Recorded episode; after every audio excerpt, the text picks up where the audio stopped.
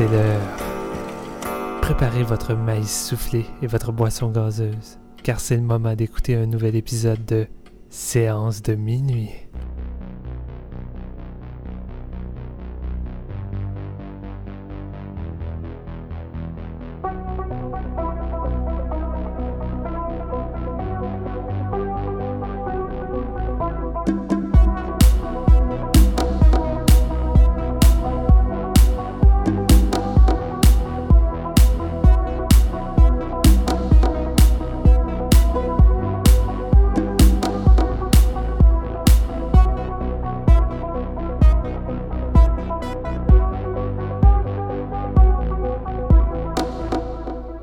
Bonjour tout le monde, bienvenue à ce nouvel épisode de Séance de minuit, le premier depuis un petit bout de temps, un classique.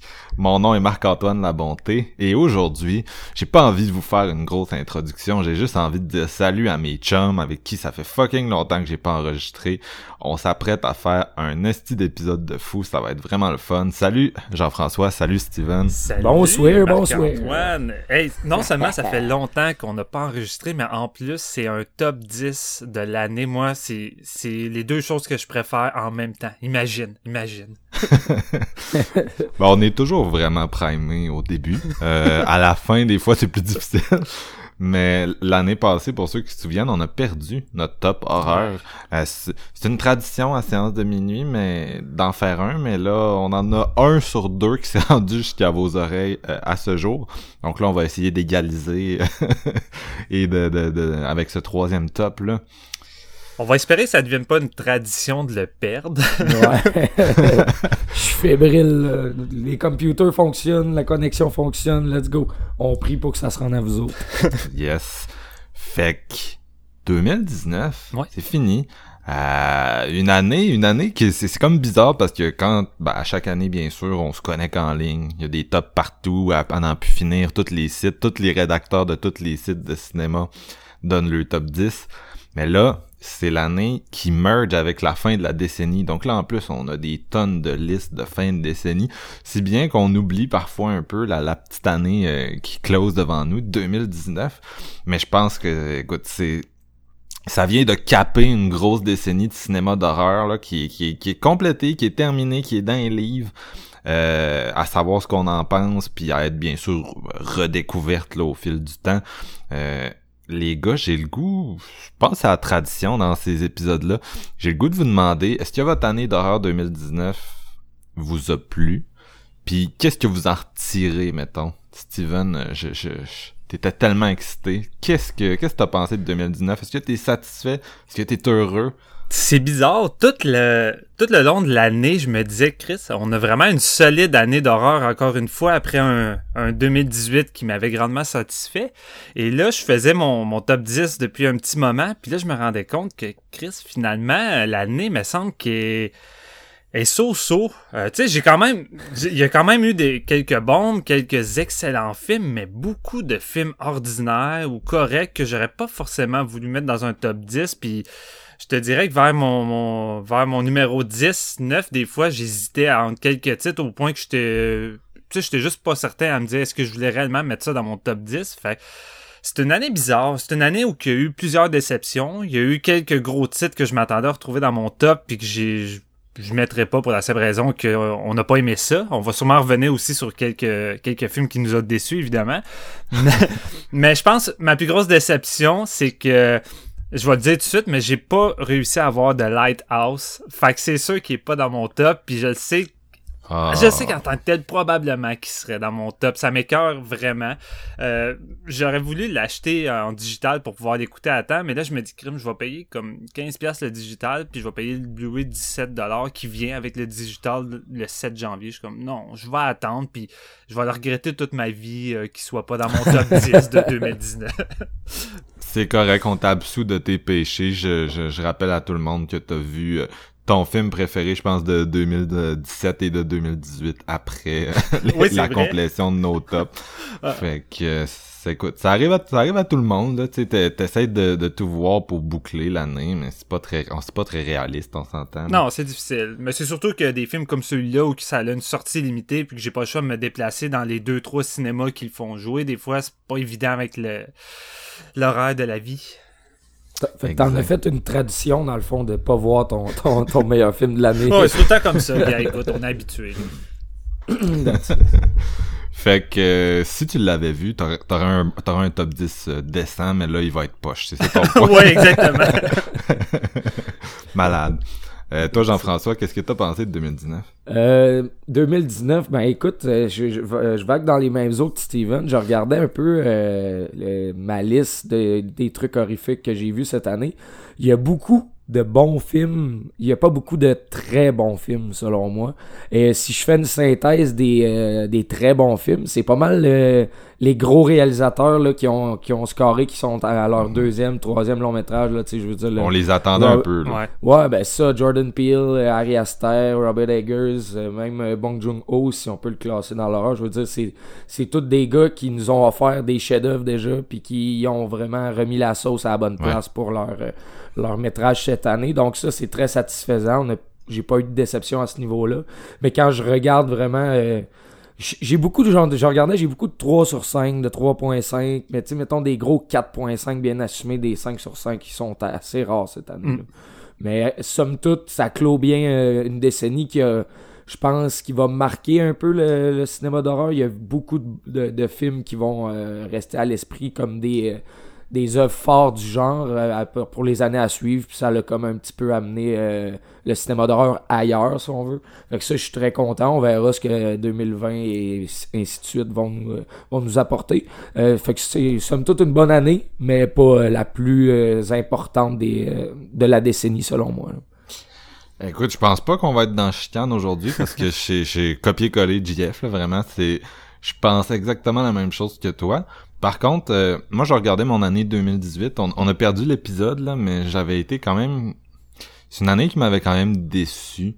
Euh, Il y avait pas grand-chose à part euh, Suspiria et Hunting of Hill House qui m'avait vraiment renversé. Ouais, je m'en souviens. J'avais eu de la misère à me monter un top 10, puis même en dessous du top 10, tu sais, ça, on descendait vite à des films que je notais 3 sur 5, tu sais. OK. Tandis que cette année, je regarde, je regardais ma liste sur Letterboxd, puis j'étais comme, je dois avoir 50 films que j'ai notés 3 et 3.5.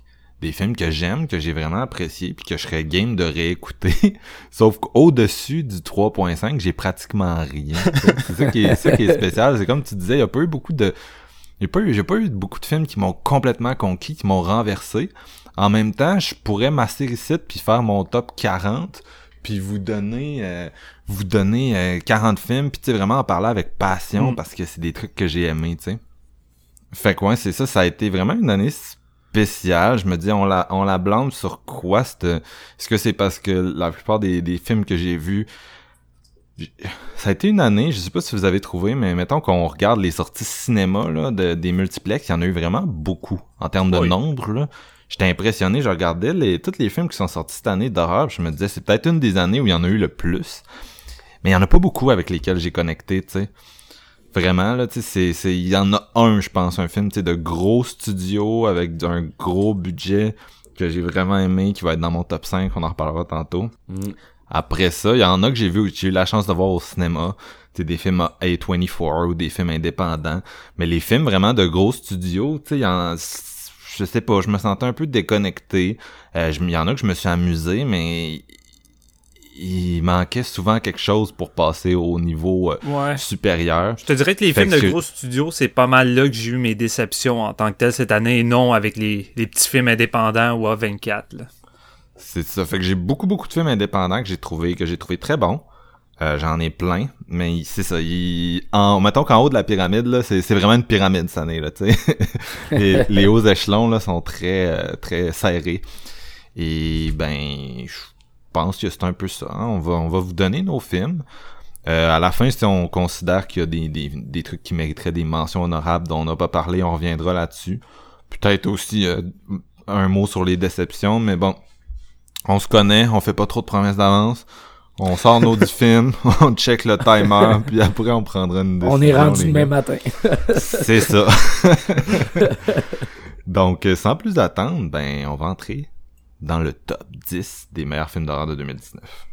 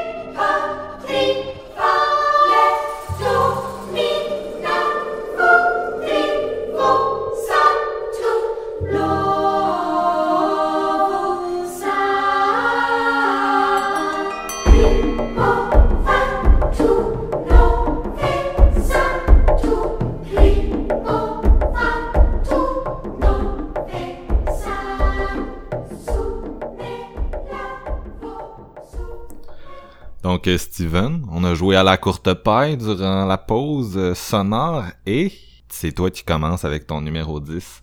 Je suis bien curieux, je suis bien curieux. Le film qui ne devait pas être là, c'est quoi? Euh, J'hésitais entre deux, puis là j'étais encore en train de regarder ma feuille, les deux sont côte à côte avec un point d'interrogation. Euh, écoute, je pense que je vais y aller avec euh, Luz de Tillman Singer, qu'on avait Oh. vu euh, À Fantasia. à Fantasia l'année passée. Un Ouais, film qui ça. avait, qui qui avait gagné pas mal le public quand on avait été le voir. On avait tous adoré, mais ça a pris du temps avant qu'il sorte, puis on n'a pas pu l'intégrer dans le top de l'année passée. Fait que cette Exact. année, c'est officiel. Euh, il est sur euh, iTunes, en DVD. Euh, Il va être sur Shudder en janvier. Oh, ça c'est nice. C'est vraiment Ouais, nice. Bonne nouvelle. Euh, je, je vais y aller de, de, de mémoire parce que j'ai pas revu le film depuis. Là, malheureusement, je vais me procurer le, le DVD. Mais c'était un film euh, pas très long, de 70 minutes. Euh, premier film euh, étudiant de Tillman, euh, mais qui a pas le look d'un film étudiant. C'est très professionnel. C'était tourné en 16 mm. Fait qu'au Fantasia, on voit ça sur grand écran avec le grain de la pellicule. Déjà, partant d'un point de vue esthétique, c'était jouissif. Ça nous rappelait beaucoup les films euh, euh, giallo italiens avec la vibe, la soundtrack. Ça racontait l'histoire d'une d'une jeune euh, demoiselle du nom de Luz qui est une taxi, euh, une conductrice de taxi. Euh, qui, qui a eu un accident, quelque chose de, de, de pas totalement clair, qui va se rendre durant un soir de pluie euh, dans un poste de police pour aller faire une déclaration. Fait qu'elle va rencontrer un psychologue avec des policiers, puis elle va euh, tenter de se rappeler un fameux accident qu'il y a eu euh, avec une séance d'hypnose vraiment bizarre. Et il va s'en suivre des révélations, des trucs de possession, et je veux pas trop en dire pour euh, laisser la surprise. Mais c'est sûr, à la base, c'est un film de possession avec un esthétique italien euh, qui tente un peu de bouger les codes puis d'apporter un vent de fraîcheur dans tout ça. Évidemment, c'est très abstrait, c'est très film d'auteur euh, artsy, euh, très lent, pas beaucoup de rythme, mais si euh, vous êtes amateur du genre puis vous vous laissez porter par l'atmosphère, moi j'ai été absorbé du début jusqu'à la fin. Il y a des, méchantes bonnes idées de mise en scène, mais c'est surtout le travail sonore, comment ça joue avec ça, comment c'est efficace, la séance d'hypnose, où qu'elle va recréer la scène, mais comme une espèce de pièce de théâtre. Là, elle est juste assise sur une, euh, sur une chaise, puis elle va faire comme si elle conduisait le taxi, mais tu vas avoir des bruits, euh, des objets, le, le bruit, le bruit de la pluie, la porte, tout ça, pour recréer encore plus la séance. Et honnêtement, j'étais sur le cul durant ce moment-là. J'étais immergé par tout ça. C'est vraiment un budget minimaliste, mais où le réalisateur fait preuve d'inventivité pour recréer l'immersion, puis à, à trouver des idées pour euh, incruster le spectateur dans son récit. Et euh, c'est ça, en gros, moi je trouvais que c'était un film qui apportait un vent de fraîcheur, puis que euh, qui m'avait grandement marqué. Puis c'est un réalisateur que j'ai envie de, de suivre, évidemment. J'aimerais ça le voir avec un premier long métrage, avec un budget plus confortable, puis voir qu'est-ce qu'il nous réserve. Parce que honnêtement, le gars, il a vraiment beaucoup de talent, il a du bagage, il connaît son cinéma d'horreur, puis ses codes, puis il s'est amusé euh, grandement à les, les mettre en image euh, pour notre plus grand plaisir. Fait que c'est ça, moi, Loz, euh, c'est c'est un de mes, mes, mes favoris. Puis j'ai envie de mentionner l'autre, j'allais euh, j'allais mettre, là. mais euh, rapidement, c'était de Headhunter, qui était disponible sur Shudder. autre petit film à petit budget, très minimaliste, euh, que j'ai vraiment trippé, moi. C'est pas un film parfait, euh, mais tu sais, Evil Dead est un de mes films d'horreur préférés pour la simple raison que j'aime beaucoup le cinéma indépendant euh, à son plus petit budget, à son plus minimaliste, puis de voir un réalisateur essayer de se débrouiller pour créer quelque chose avec les moyens du bord, puis laisser place à, à l'imagination. Et The Headhunter, qui est un espèce de film qui se situe dans un, une époque viking, c'est vraiment minimaliste. Tu vas juste voir un, il y a un seul personnage, c'est une espèce de chevalier viking qui, qui avait une petite fille qui malheureusement a été tuée par une espèce de démon parce que la, la civilisation humaine a comme pratiquement été extinct, sur le bord de l'extinction parce qu'il y a toutes sortes de créatures, de démons, de, de dragons euh, qui ont envahi la planète. Puis lui, il tente de survivre dans tout ça. Et son but, c'est de retrouver le, le, le, monstre en particulier qui a tué euh, sa petite fille. Fait qu'à tous les jours, il va faire des espèces de potions puis des trucs étranges occultes pour essayer de trouver le, le fameux monstre pour lui couper la tête. Fait qu'à tous les jours, il ramène une tête différente d'une créature qu'il met sur son sur son mur. Et c'est pas mal ça en gros. Il y a rien vraiment de plus. Le scénario est assez mince, mais la façon que le réalisateur arrive à créer un, build-up d'univers gigantesque en nous montrant pratiquement rien. Des fois, ça peut juste être un ombre qui passe au-dessus du personnage, mais t'arrives t'arrives à te créer l'image que c'est une espèce de, de, dragon géant qui passe au-dessus de lui, l'atmosphère qui, qui règne au milieu de tout ça, puis les quelques petits effets pratiques qu'il a malgré son, son, maigre budget, le look des quelques monstres que tu vois sont crissement hot, incluant le, le, monstre final, entre guillemets, qui, qui va se battre. Euh, moi, j'ai juste vraiment trippé. Comme je dis, c'est pas parfait. C'est peut-être pas forcément un film que j'aurais mis dans, dans un top 10. C'est pour ça que j'ai préféré choisir Loz, mais pour un petit film minimaliste, euh, je trouve que le gars, honnêtement, il donne son 110%, puis il arrive à créer quelque chose de vraiment immersif, puis euh, j'ai vraiment aimé la vibe. J'ai vraiment accroché au bout, puis euh, c'est disponible sur Shudder. Si vous n'avez pas eu la chance de voir ça, puis vous êtes amateur un peu de ce style-là, honnêtement, allez-y. Le gars, il s'est vraiment débrouillé. Ça m'a un peu rappelé pas le, même genre de verre, mais de battery, dans le sens que le, budget est tellement petit, mais qu'ils arrivent tellement à créer quelque chose d'immersif, puis euh, des thèmes, puis des personnages intéressants que finalement t'embarques à fond. Fait que non, j'ai vraiment aimé ça. Le petit bum, il nous a fait un ex Un ex Il ben faut bien, faut bien. Il a pas respecté les règles. Jeff, respecte, les, respecte les règles. Depuis quand on respecte les règles? respecte les règles et je te respecterai. la dixième position, c'est pas mal tout le temps, euh, comme, on, comme on le dit à chaque euh, épisode top, c'est pas mal celui-là qui, on sait pas s'il mérite la place, fait qu'on décide celui qui est dans notre cœur vraiment mm. le, le, plus. Puis moi, j'ai décidé d'y aller avec un truc qui m'a énormément surpris. Euh, le dernier Jim Jarmusch de Dead Don't Die. Oh, charmé, là. Honnêtement, j'ai, euh, j'ai acheté ça un blind buy parce que, bon, euh, film de zombie avec ce cast-là, on s'entend, il y a Bill Murray, Adam Driver, Tilda Swinton, Chloé Sevigny, il y a Steve Buscemi au travers de ça, Dan Glover. ouais, Iggy Pop, Reza, tu sais, je veux dire, tu regardes la, distribution puis tu te dis, c'est impossible que que ça soit mauvais, si on veut. Surtout de Jim Jarmusch, euh, ses derniers euh, longs métrages sont vraiment, vraiment excellents. Et pourtant, la réception. ouais, ben ça, la réception est quand même assez froide. Moi, j'étais tombé en amour avec Only Lovers Left Alive, le côté comme musical, puis l'amour des guitares avec l'espèce de côté mélomane des vampires, j'adorais ça. Mm. Puis bon, je me suis fait de Dead Don't Die en doublé avec Patterson, que j'ai adoré. Tu sais, Patterson, c'est vraiment un chef-d'œuvre, de Dead Don't Die, ça l'est pas vraiment, mais c'est de cela qu'on va parler quand même. Euh, c'est vraiment euh, une invasion de zombies. Et euh, puis là, il y a des policiers qu'il faut qu'ils gèrent ça dans un petit village euh, où que les habitants comprennent pas vraiment ce qui se passe. C'est une espèce d'ode à l'apocalypse, là, la fin du monde, si on veut. Puis Jim Jarmusch, il a, je, je sais pas trop comment décrire son cinéma, mais il y a tout le temps cette espèce de ton neutre là où ce que ça pète jamais de la broue plus haut que le trou. Je, sais pas si vous comprenez ce que je veux dire. C'est vraiment un vibe là. Euh, c'est lourd, mais en même temps humoristique, puis c'est euh, ironique, si on veut. Euh, les dialogues sont, sont sensationnels, vraiment. J'ai euh, j'ai vraiment aimé ça. je, je, me, je l'ai écouté avec ma blonde, puis ma blonde a pensé que c'était vraiment un, un, un film de zombie, un genre de Dawn of the Dead 2004, si on veut. Elle a comme été un petit peu refroidie. Je pense pas qu'elle a aimé autant que moi. Mais c'est vraiment jusqu'à sa finale qui, est, qui me. Tu sais, ça rappelait un petit peu aussi, de, tu l'as nommé The Battery, mais ça me rappelait ça par moment. Où ce que, tu sais, c'est comme une espèce de tranche de vie au travers des, des zombies, puis il y a, y a une espèce... Il y y a juste une seule fin qui peut arriver, tu sais. Ils vont, ils vont combattre jusqu'à la fin parce qu'ils ils sont pas assez, puis les zombies sont, sont en trop grand nombre. Mais c'est fait d'une façon vraiment une petite touche... euh, à la Jarmouche, si on veut. Je... ah, C'est un film à découvrir, puis ayez pas peur avec les, euh, les espèces de reviews ordinaires, parce que le film, j'ai, je regarde ça, puis d'après moi, je suis le seul à l'avoir mis dans un top 10, parce qu'il y a vraiment pas de grosse moyenne côté Non. note. Je Ben, l'ai pas moi, vu bon. celui-là. Moi, il est dans mes mentions honorables, puis même, euh, on a fait un, un- j'ai fait un top 10 pour euh, Horreur Québec, puis c'est pas les mêmes règles que nous, puis je l'ai mis dedans, fait que OK. il est numéro bon, that's 8 it. dans ce top 10 là. Aujourd'hui, il sera pas là, mais tu sais, il serait comme mettons numéro 13 là dans mon top, fait que Ah ouais?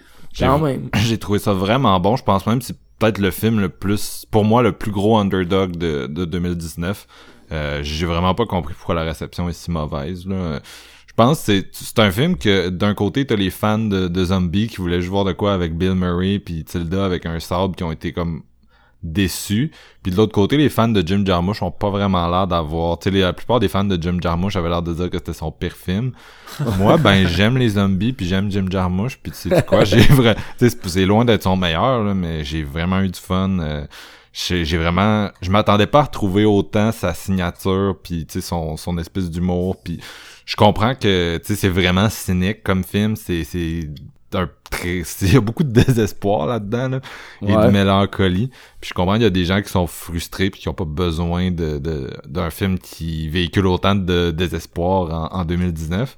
Mais moi, je sais pas, Chris, ça m'a ça m'a fait du bien dans un sens. En tout cas, j'avais tu sais, j'étais content de voir un film de même qui disait Ouais. que ça ça puis je trouvais que c'était c'était c'était pas mal le meilleur, le meilleur truc de zombie. Ah non, non, c'était Black Summer, le meilleur truc de zombie de 2019, mais Avec la bande-annonce qui était sortie, je pense qu'il y a beaucoup de gens qui s'attendaient aussi à du Shaun of the Dead, là, euh, avec beaucoup d'humour euh, de Ouais. ce type-là. Ouais. Mais tu sais, je veux dire, avec Jarmusch, euh, ça m'aurait étonné Ouais, qu'on se retrouve avec du Shaun of the Dead. là. Ouais, ben c'est un, c'est un classique de film mal vendu. Là. Je me Ouais. souviens quand il y avait comme du- la première bande-annonce est sortie puis il y avait du hype puis j'ai j'ai écrit j'avais écrit sur Facebook oh boy je pense qu'il y en a beaucoup qui, qui s'apprêtent à découvrir qui aiment pas Jim Jarmusch.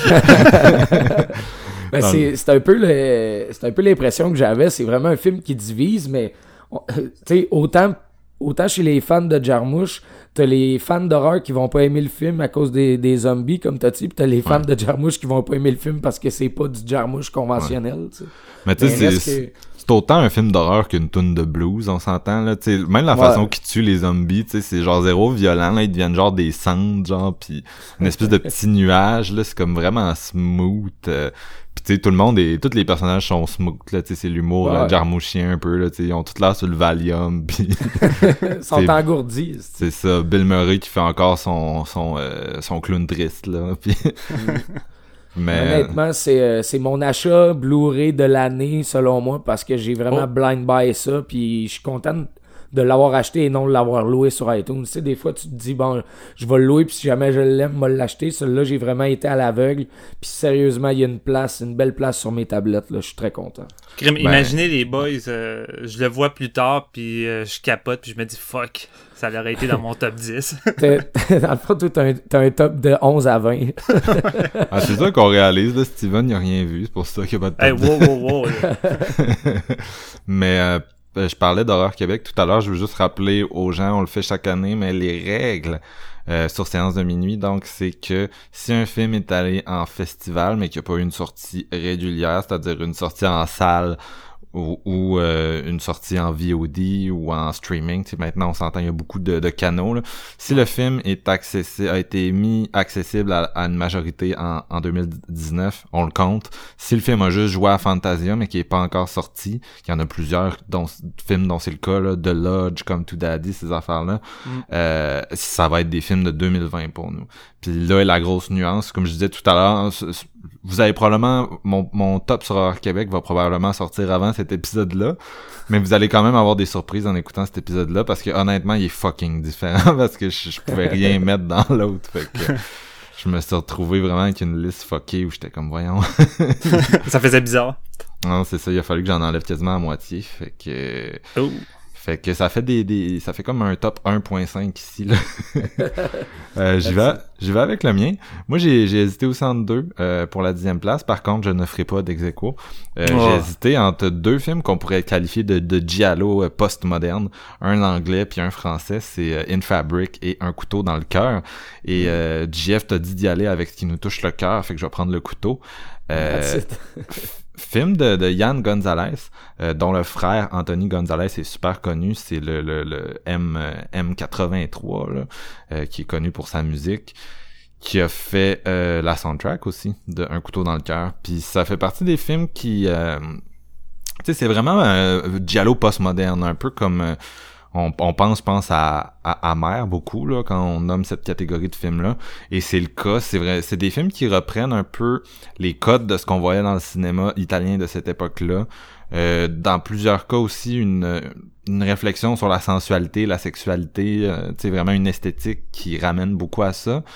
Puis mais qui vont vraiment aller ailleurs. Tu sais, c'est pas juste euh, des hommages comme on peut voir des fois avec des slashers là qui se contentent à ben même des, des hommages de giallo, il y en a là, tu sais qui se contentent de regarder le passé, de recycler les codes. Ça a rarement beaucoup de succès, faut que tu amènes quelque chose de nouveau, de la modernité, une nouvelle proposition et c'est ce que In Fabric, un couteau dans le cœur ont fait cette année.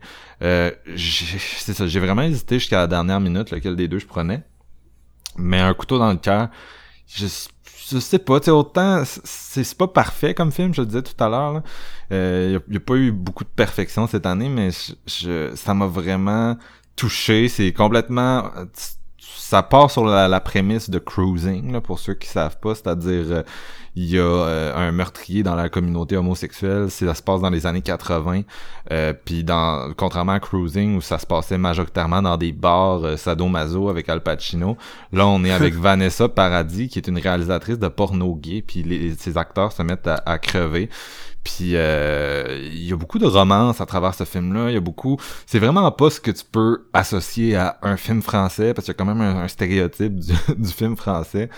Euh, un peu comme une fabrique euh, subvertit aussi les, stéréotypes du film anglais là, à, sa, propre manière. Dommage que j'en parlerai pas vraiment aujourd'hui. Euh, mais euh, non, c'est ça, c'est vraiment euh, c'est pété, des belles séquences oniriques, beaucoup de couleurs, euh, beaucoup d'amour dans un film, beaucoup de mort aussi, puis tout ça se mélange euh, dans vraiment dans une espèce de trip super spécial. Fait j'avais vraiment de la misère à je- pas l'inclure, pas en parler. Euh, je, je l'ai pas encore revisité, mais ça fait un bout que j'y pense à y donner une deuxième écoute parce que c'est c'est ce genre de film-là tu sais, qui reste avec toi, puis ne serait-ce qu'il l'espèce d'univers visuel vraiment spécial, euh, mais qui c'est un peu campy en même temps là, mais c'est c'est non c'est vraiment le fun puis je je sais qu'il est encore assez difficile à trouver là mais je je vous, je vous conseille fortement de vous mettre à sa recherche le film avait eu sa première au festival de Cannes mais en 2018 là ça traîné un peu il était venu au FNC en 2018 aussi euh, puis puis c'est ça c'est ça un C'était mon numéro de- euh, c'était mon numéro 11, moi. J'ai Bon. vraiment hésité. puis j'ai, tu vois, j'ai, j'ai mis de Dead Don't Die, mais un couteau dans le cœur, vraiment solide film. Euh, c'est, très romantique. C'est très. c'est, beaucoup d'émotions, puis le- son, son côté giallo, euh, c'est très charmant comme film. Puis y en a, on dirait qu'il n'y en a pas eu énormément à ma connaissance des giallo, mais français. Euh, bon, tu sais, t'es un mets amer, mais en dehors de, de ce que le duo de réalisateurs qui a été Forzani ont fait, je connais pas beaucoup de giallo français. là. Je sais pas si tu euh, si t'es Euh, d'accord. Ben, il y avait des, tu sais, il y avait des coproductions, il y a eu une coupe de trucs euh, dans les années euh, 70, mais c'est sûr que euh, c'est un genre qui était principalement italien à l'époque. Italien, ouais, c'est ça. euh, qui qui qui touche il y avait quand même d'autres nationalités qui touchaient un peu par la bande mais il y avait pas tu sais les les codes étaient pas nécessairement exactement les mêmes tandis que dans cette espèce de style postmoderne là qu'on voit aujourd'hui c'est vraiment on retrouve beaucoup l'approche italienne je trouve Ouais.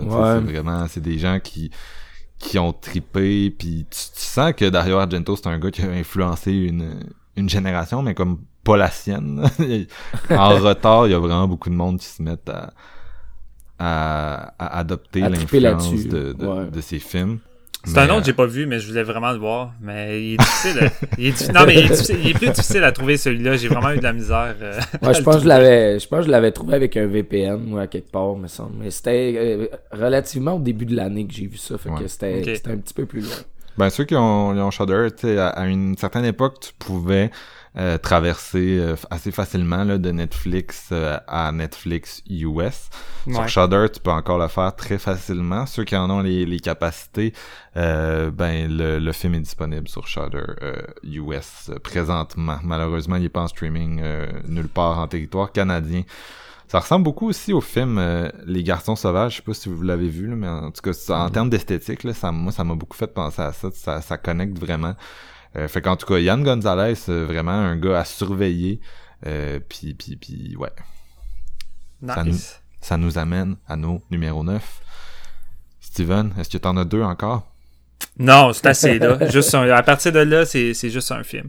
Euh, Celui-là, je vais m'en souvenir parce que ça a été le premier film d'horreur cette année que j'ai eu du fun et que je me disais, ah, un premier candidat pour mon top 10. Black Et- Christmas! Ah, non, ça c'est un autre, j'ai pas vu ça.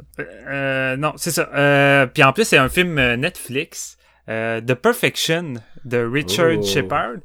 Et euh, c'est drôle, le film a fait un petit buzz. Un coup qui est sorti, tout le monde en parlait. Puis c'est soit que le monde tripait ou soit qu'il démolissait parce qu'il trouvait que c'était euh, juste mauvais, too much. Euh, puis c'est un film qui euh, ne cesse de te tirer le tapis sous les pieds. À toutes les fois, tu crois savoir dans quelle direction ça s'en va ou quel type de, de, de, style le film va aller. Ben, finalement, il fait un virage à 350 degrés.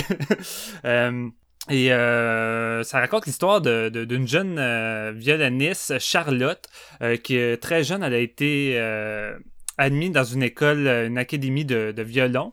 Euh, puis elle était vraiment perçue comme la nouvelle euh, coqueluche. Euh, elle allait avoir un, avenir vraiment grandiose dans ce domaine-là. Malheureusement, elle a dû s'occuper de sa mère qui est tombée malade. Fait qu'elle a abandonné sa, future grande carrière.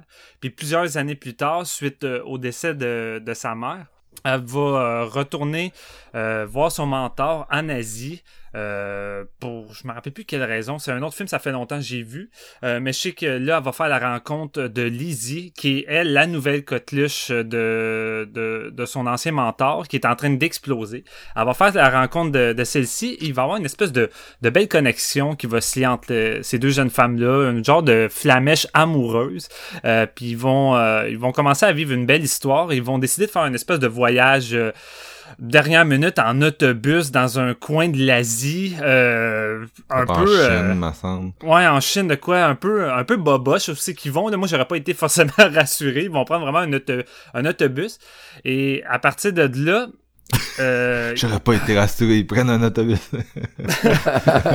Là, là, je sais pas comment aussi aller, parce que c'est un film qui zigzague constamment, mais au- au- à leur première rencontre, il y a plusieurs personnes qui, se, qui ont tombé malades, qui ont vomi, puisqu'apparemment qu'il y a une espèce de virus vraiment extrême qui est en train d'éploser.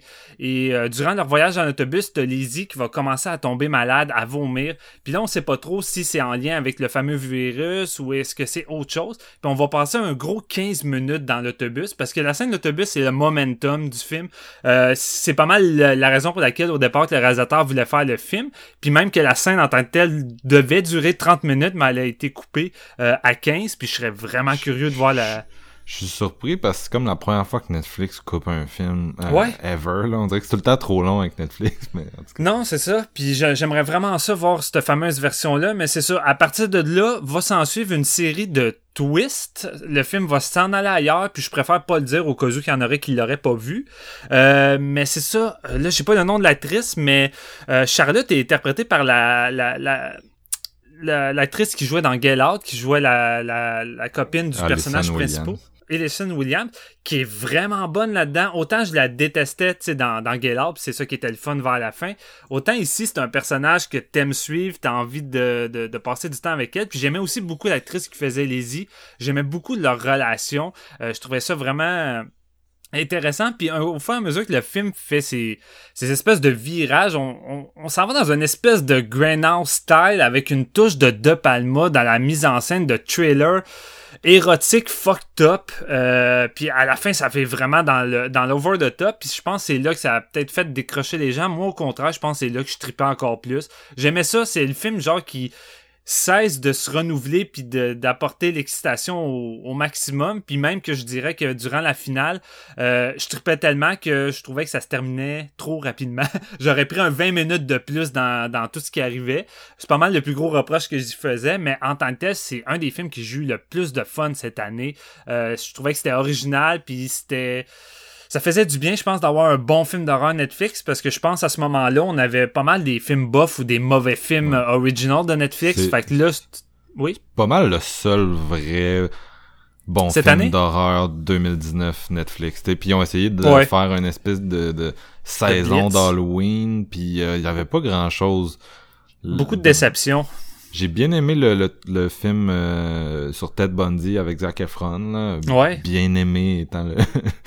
Mais... ouais. t'sais, de- Non, de- mais c'était bien, tu sais. The Perfection, c'est vraiment là, c'était la, la petite bombe un peu sortie de nulle part. Puis Mm. il y avait une qualité à ça, à- au fait que ça soit un thriller, mais qu'il soit pas obligé de faire comme dans les, les, les gros studios aujourd'hui, puis de faire un trailer de deux minutes, puis limite tu Ouais. devines le punch à regarder la bande annonce.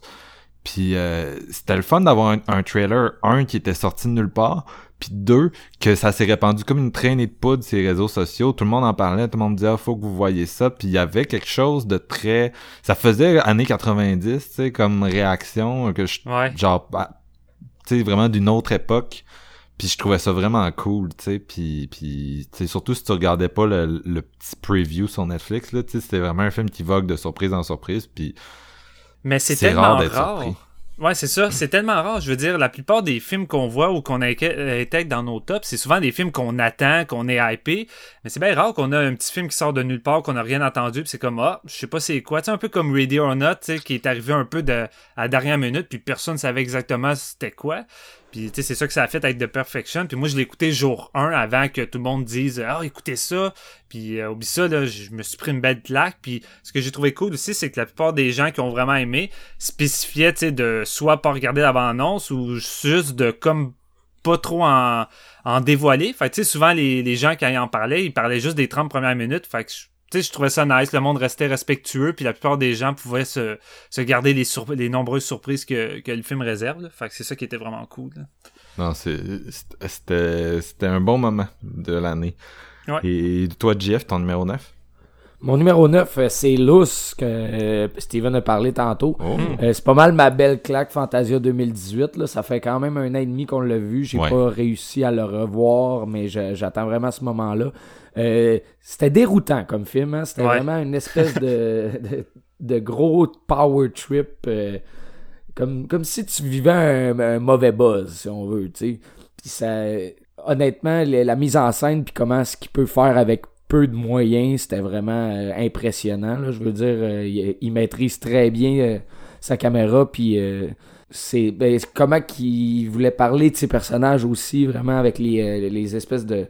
Le timeline est comme fucké un peu dans ce film-là, si je me souviens bien. là. Ouais. Ça, ça vogue de tout bord, tout côté, puis ça ça finit par te faire comprendre, mais à un moment donné, en plein milieu du film, moi je me disais, Calice, esti, où c'est qu'on s'en va avec ça? Puis finalement, c'était une maudite belle ride. Là. Le Un montage, là, c'est Ouais, un gros travail de montage, C'était très réussi. serré, hein? Euh, ouais, c'était, très maîtrisé. Honnêtement, un 70 minutes euh, plus que bien investi, honnêtement, parce que c'est un film qui est.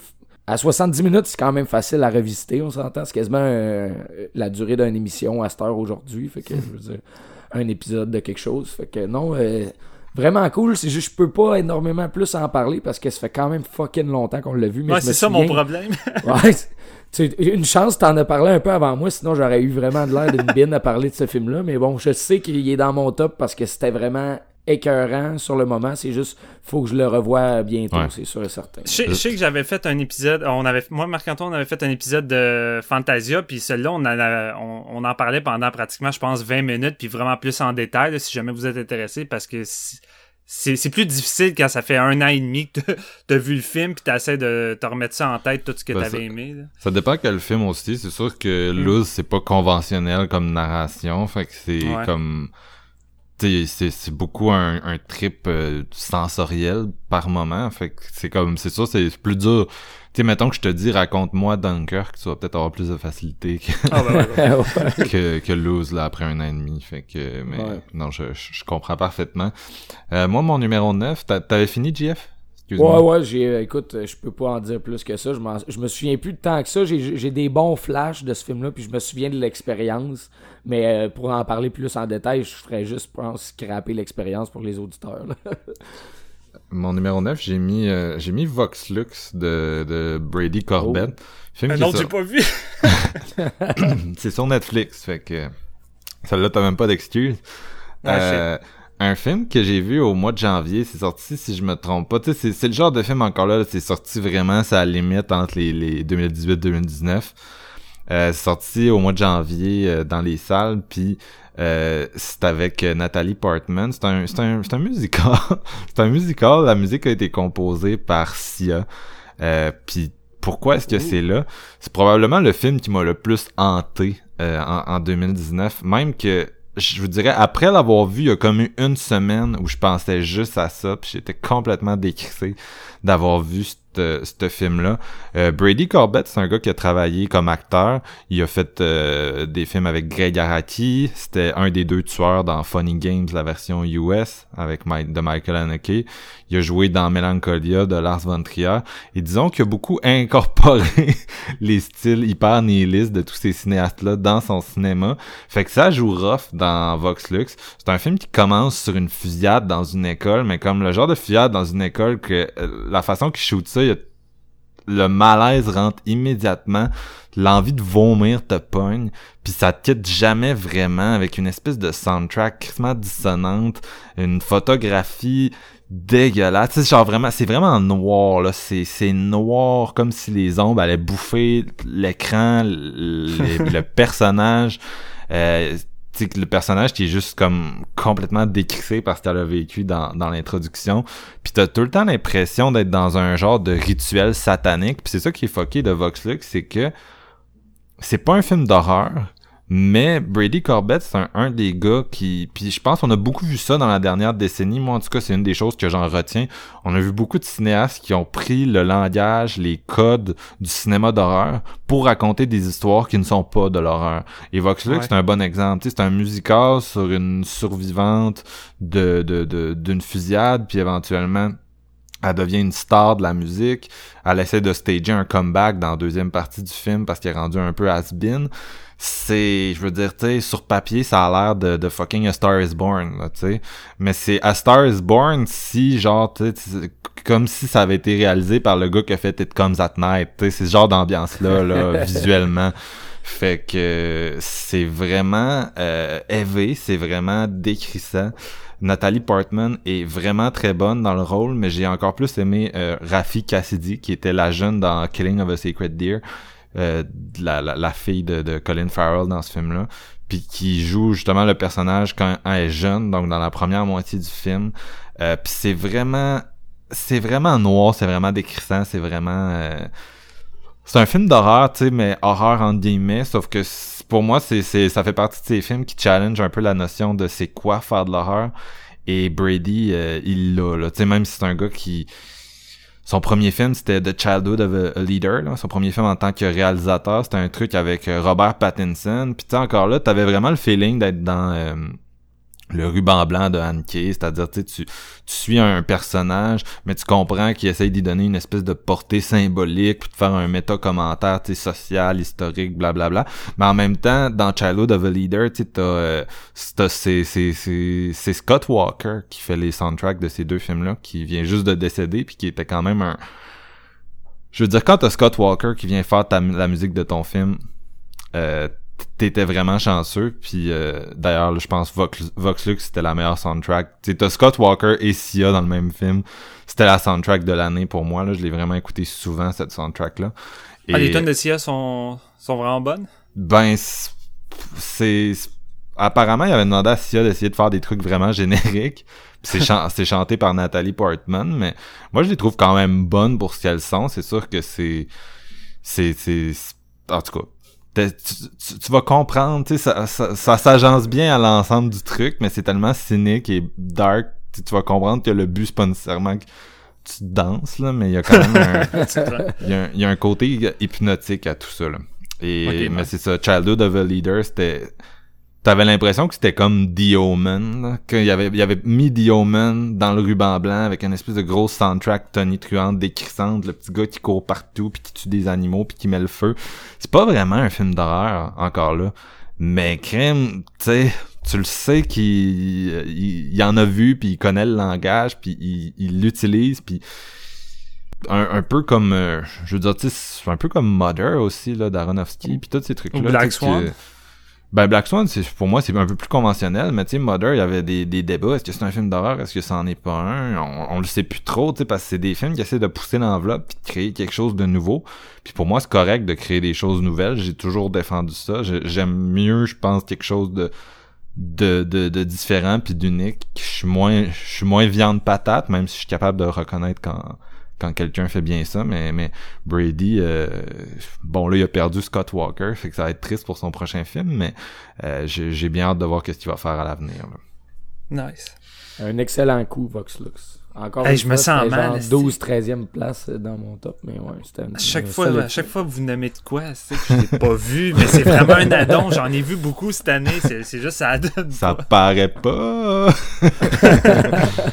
mais non, tu sais, c'est- c'est sûr, c'en est un que tu te dis, ah, je me dis, ah, je le mets dessus, je le mets dessus dans la liste, ne serait-ce que parce que, tu sais, c'est, ça fit moins bien dans le genre horreur, là, mais Ouais. Ah, c'est un film d'horreur pareil, comme tu l'as décrit, honnêtement. Ça a ce vibe-là, puis l'espèce de, de facture, là, tu sais, vraiment, c'est c'est oppressant comme film. Tu, tu, tu te sens pas bien, fait que Non, ça, rentre dans la liste pareil. Puis y a pas grand chose qui m'a comme collé dans la tête après le visionnement, tu sais que t'es comme juste oh my god, genre ça m'a vraiment shaké. Puis j'y pense puis je suis perturbé. Puis c'est quoi un film d'horreur si c'est pas ça? Si c'est pas ce feeling là au-delà de tout là, au-delà des codes, des façons de, de réaliser puis d'écrire un film, pour moi si t'as l'espèce de sensation d'horreur qui pogne d'un trip pendant sept jours, c'est le feeling que le gars, il y a, il y a- il y a de quoi qui a calissement pogné, là, avec son film. Fait que, Ben écoute, c'est c'est ça que t'avais expliqué pour le film Détroit, puis Crime, j'étais parfaitement en accord avec toi. Si ça, c'est pas de l'horreur, j'arrive pas à voir qu'est-ce que c'est réellement, là. non, voilà. Fait que, à voir sur Netflix, tout le monde, si vous l'avez pas encore essayé. Puis, euh, même si vous aimez pas euh, le- les musicals, tu sais, c'est, c'est, plus moderne, là, la façon que ça in- inclut, ça implique la musique dans son intrigue. C'est pas, euh, on s'arrête pour faire un numéro, là. C'est vraiment, la musique Ouais. euh, rentre dans le récit puis sert le récit. Euh, fait que, non, c'est, c'est vraiment bien. Je vais arrêter de parler, là. Euh, numéro, numéro 8, Steven, c'est quoi, toi? On est là pour ça. On est là pour ça. Euh, Celui-là, c'est comme un qui m'intéressait pas tant, contrairement à tout le monde à l'époque. C'est un film qui avait été rajouté à la dernière minute au Fantasia l'année passée, puis j'ai pas été le voir parce que ça donnait pas, puis je m'en foutais, un- je m'en foutais un petit peu. Mais quand je l'ai vu pour la première fois, j'ai beaucoup aimé ça, mais c'est un film qui est resté avec moi. Je l'ai acheté, je l'ai revu, puis j'ai comme fait. Non, ok, j'ai vraiment aimé ça. Puis encore là, je sais pas si c'est un film qu'on pourrait débattre. Est-ce que c'est de l'horreur ou pas? Ça va dépendre. Lord of Chaos de Jonas Ackerlund. Euh, Nice. Ouais, j'ai vraiment aimé ça. Puis attends, attends, excuse. Faut que je compte ça quand même. C'est drôle, c'est, c'est drôle. Parce que la blonde à Steven, quand ils ont annoncé Lords of Chaos, qui était la dernière journée de Fantasia, elle s'est mise à le harceler pour qu'il la, pour qu'il l'amène le voir. Moi puis ma blonde, on était chez, on dormait chez Steven à ce moment-là. On a même changé le fond d'écran de son ordi pendant qu'il était pas là pour mettre un poster de Lords of Chaos. On le gossait crissement. Puis il est pas allé. Puis là, ben, revoici Ça Lords of Chaos. ouais, mais le, le pire, c'est quand il est sorti sur iTunes cette année, euh, moi j'étais comme bah, ouais, ok, c'est sur iTunes. Puis là, ma blonde était comme là, là, on l'écoute à soir. Je m'en fous ce que tu vas dire. T'as pas voulu m'amener au Fantasia, on l'écoute à soir. Je suis comme bon, ok. Puis finalement, j'ai plus aimé ça que. Ouais. c'est ça Mais qui est, c'est- drôle. c'est pas c'est pas un film de pour les puristes de, de cette histoire-là. Tu sais, les- le monde vraiment là qui qui adore ces qui adule ces, ces musiciens-là, c'est pas vraiment le film pour eux, je pense. Non, ben c'est ça l'affaire, c'est que ce film-là était perçu comme, euh, en tout cas les fans, je pense, s'attendaient à un pur biopic assez fidèle.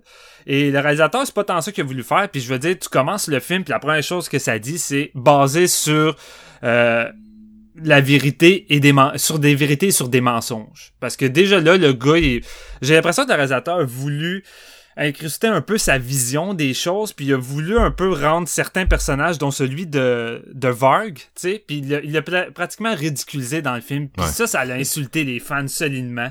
Euh, mais en même temps, je comprends pourquoi il a fait ça, parce que je veux dire, pour ceux qui savent pas c'est quoi, ça parle du de la naissance du groupe Mayhem, qui est comme le premier vrai euh, groupe de black metal norvégien. Et tu vas suivre leur, euh, leur naissance et leur euh, ascension, tout ça, c'est que il est arrivé beaucoup de choses avec ce groupe-là et ses membres. Il y a un des membres ou plusieurs membres, c'est je connais plus ou moins tous les vrais faits, mais qui ont littéralement brûlé euh, des églises, plusieurs églises, euh, commis des meurtres, et ça s'est terminé dans un bain de sang euh, pour la plupart des membres du groupe. Ça s'est vraiment mal terminé.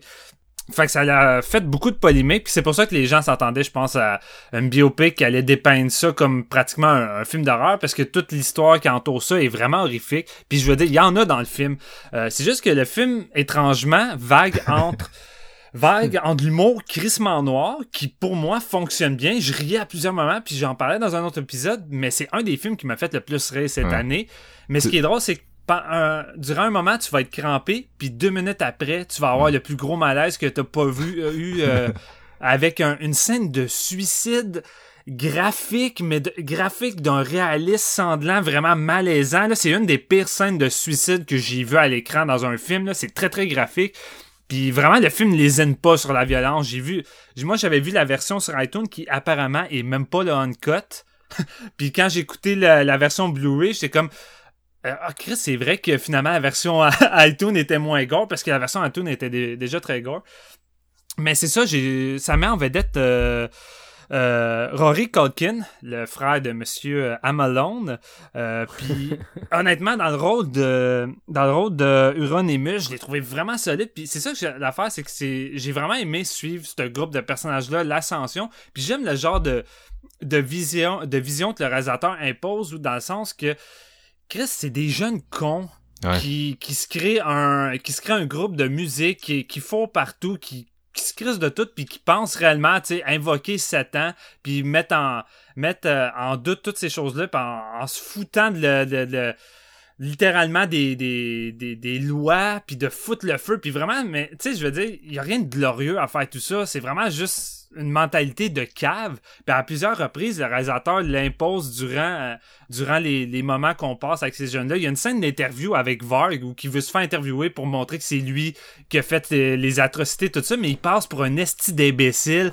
avec ses, ses décorations gothiques, son maquillage, tout ça. Puis ça, ça l'a insulté les fans, mais moi en même temps, je trouvais, je trouvais ça couillu puis proche d'une certaine réalité de dire Chris man c'est juste un groupe de musique là. C'est juste cave vous savez que ça l'a engendré tout ça pour pour de la musique tu sais à quel point que ça ça le ça le crée des, des, des moments vraiment dégueulasses. Puis ce que j'aime beaucoup du film puis les moments qui sonnent un peu plus euh, horrifique à mes yeux, justement, c'est les moments où il va y avoir des meurtres, mais des moments qui vont brûler les églises. C'est tourné avec une esthétique de belle photographie. L'esthétique du film est vraiment incroyable. Puis souvent, t'as une espèce de brume euh, qui entoure l'église avec des longs plans larges. Puis vraiment, la façon que c'est shooté, l'esthétique est géniale, mais c'est vraiment digne pratiquement d'un film gothique horrifique. Puis ça m'a vraiment surpris. Puis le film vague entre tout ça. C'est un, c'est un curieux mélange qui au premier abord semble détonner, mais moi je trouvais que ça fonctionnait.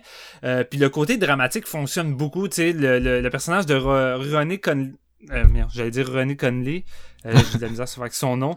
Rory Culkin, euh, j'ai aimé le suivre, puis j'avais une certaine empathie envers lui, puis aussi que la finale va aboutir. Moi, c'est venu me prendre au trip. Il y a un côté dramatique euh, qui pointe le bout de son nez, qui m'a vraiment secoué, puis vraiment, c'est un film qui qui a juste joué avec mes tripes tout le long, puis avec mes émotions. Euh, il me prenait au dépourvu. Je m'attendais pas à ce style de film-là. Je, je savais pas à quoi m'attendre. Puis j'ai juste vraiment trippé, puis ça a été une de mes belles surprises de, de cette année. Fait que honnêtement, Lord of Chaos, puis je pense que c'est pas un film qui a eu tant de de vue, si on peut dire. Tu sais, il est sorti sur Shudder, mais j'ai l'impression qu'il y a beaucoup de fans d'horreur euh, qui ont passé un peu à côté de celui-là, puis je le recommande fortement, honnêtement. Puis vous n'avez pas besoin d'être fan de black metal, un peu comme le, film euh, Vox Lux de, de Marc Antoine, vous n'avez pas besoin d'être fan de musique. Je pense que vous allez embarquer dans la façon que c'est structuré. Puis, euh, tu sais, oui, ça, ça va être dans ce monde-là, mais vous avez pas besoin d'être fan de black metal pour aimer ça. C'est construit comme un... Ben, je veux pas l'insulter non plus, mais tu sais, c'est construit comme un... J'allais dire Bohemian Rhapsody, là, on, pourrait peut-être dire autre chose, mais tu sais, dans le sens que la fondation du Ben, puis les événements marquants du Ben, tu sais, que le Ben, c'est un Ben, tu sais, plein de suicides puis de meurtres, fait que ça pognera pas autant que la vie de, de Freddie Mercury, mais c'est un peu un anti, euh, c'est un peu un anti euh, euh, bon biopic de musique. Puis c'est beaucoup plus intéressant qu'un film comme The Dirt sur la vie de, de Motley Crue qui se limite à raconter les excès de ces gens-là, mais en les glorifiant un peu, tu sais, Motley Crue. Oh, on a fait de l'héroïne, on a couché avec plein de filles, on a fait de l'alcool. puis c'est un film là-dessus. C'était mauvais de Dirt, man? Ah, c'était très mauvais. J'ai écouté ça avec Marc-Antoine. Puis c'est ça qui est là, c'est que tu regardes les séquences de, de Dirt, euh, les moments de party dans les hôtels. Puis tu sais, il essaie de rendre ça pratiquement cool, de dire que c'est hot, tu couches avec ben plein de filles, il y a plein d'alcool. Mais tu regardes les parties dans Lord of Chaos, là, pis c'est pas cool, j'étais pas jaloux, c'est au milieu des bois, dans une cabane, avec du vomi partout, c'est crasse, les filles sont tout croches, les gars sont tout croches, t'es comme, Chris, c'est genre le party le plus dégueulasse que j'ai pas envie d'y être en ce moment, pis c'est ça que j'ai vraiment trouvé cool avec la vision du réalisateur, c'est que jamais il essaie de glorifier tout ça ou de dire, Chris, man, j'aurais aimé ça être dans le groupe de Mayhem, puis non, vraiment pas, c'est dégueulasse la façon que les membres tentent de d'exploiter d'exploiter littéralement la mort d'un des membres euh, pour euh, avoir encore plus de popularité. Puis ça, j'ai aimé ça aussi, le côté psychologique de l'impact du suicide d'un des personnages, parce qu'il y a juste, c'est juste le, le, le, le, le, fondateur du Ben, tu sais, qui va découvrir le cadavre. Puis qu'est-ce qu'il fait en découvrant le cadavre? C'est vraiment dégueulasse, là. C'est vraiment affreux. mais ça va le poursuivre tout le long du film. T'as comme une espèce de, de, de remords qui va l'incruster tout au long du film. Puis on dirait que t'as un genre de pseudo-rédemption, on va dire, qui va s'accumuler. Enfin, j'ai trouvé ça vraiment intéressant. il y a vraiment plein de points, euh, peut-être pas toujours bien aboutis, mais qui, il y a tout le temps de quoi d'intéressant. C'est imparfait, mais c'est fucking fascinant, puis t'as le goût de parler du film après, puis... Moi, le, truc auquel ça m'a le plus fait penser, c'est Four Lions, qui est une comédie british pas full connue à cause de son sujet quand même élevé, qui est comme, c'est quatre euh, wannabe terroristes, genre des, des, des arabes, là, des terroristes euh, qui veulent se tuer au nom de... Ben, il y a un blanc, me semble, dans, dans le crew, mais euh, qui essaye de se tuer au nom de d'Allah, puis qui veulent faire genre un attentat suicide, puis essaye de planifier ça. Puis tu sais, ça les ridiculise, tu sais, le point étant que mm. tu peux rire un peu de tout, puis ça les présente pour ce qu'ils sont, c'est-à-dire des du monde fucking cave, tu sais, ils sont vraiment stupides, puis c'est une comédie, là, tu sais, c'est vraiment une comédie... Euh, c'est noir un peu, là, mais tu sais, ça, ça rit de leur gueule, là, puis c'est des gags, euh, ça enchaîne les gags euh, sans arrêt, tu sais. Puis je le voyais un peu ça comme ça, ce portrait-là de, dans Lords of Chaos, c'est que tu...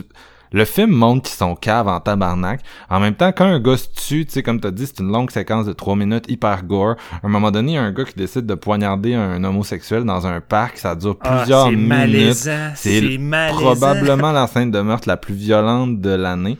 c'est un film qui d'un côté, rit complètement de leur cause, mais va jamais diminuer les conséquences. Parce que le danger, le danger quand tu ris de ça, c'est toujours de diminuer l'impact. Tu sais, ça a eu un impact réel. Il y a des gens qui sont morts, il y a des gens qui ont souffert à cause de ça. En même temps, c'est des estis d'idiots, genre. Puis pour moi, c'est peut-être le biopic le plus représentatif que tu pourrais avoir d'un Ben de même. Même si euh, va sur Internet puis tu vas avoir euh, compte Grim 353 euh, qui va venir écrire sur un forum de nazis. Oh mon dieu, ils ont complètement manqué de respect à mon idole Varg, qui est un grand spécialiste, euh, tu sais, genre de whatever. Là. ils vont dire leur théorie politique de chiasse, mais ah pour, pour moi, c'était pas mal le meilleur film que tu pouvais faire sur ce sujet. Pour les, euh, pour les curieux, juste comme ça, Varg Vikernes, il a pogné 21 ans de prison à cause pour le meurtre de Ronimus. Puis moi, je connais un, peu le, lui, c'est un one-man band, ça s'appelait Burzum. Puis dans, en prison, ils ont donné un, keyboard, puis il a fait des albums d'ambiance. c'est du dark ambient qu'il appelle, puis c'est fucking meilleur que ce qu'il faisait qu'une guitare.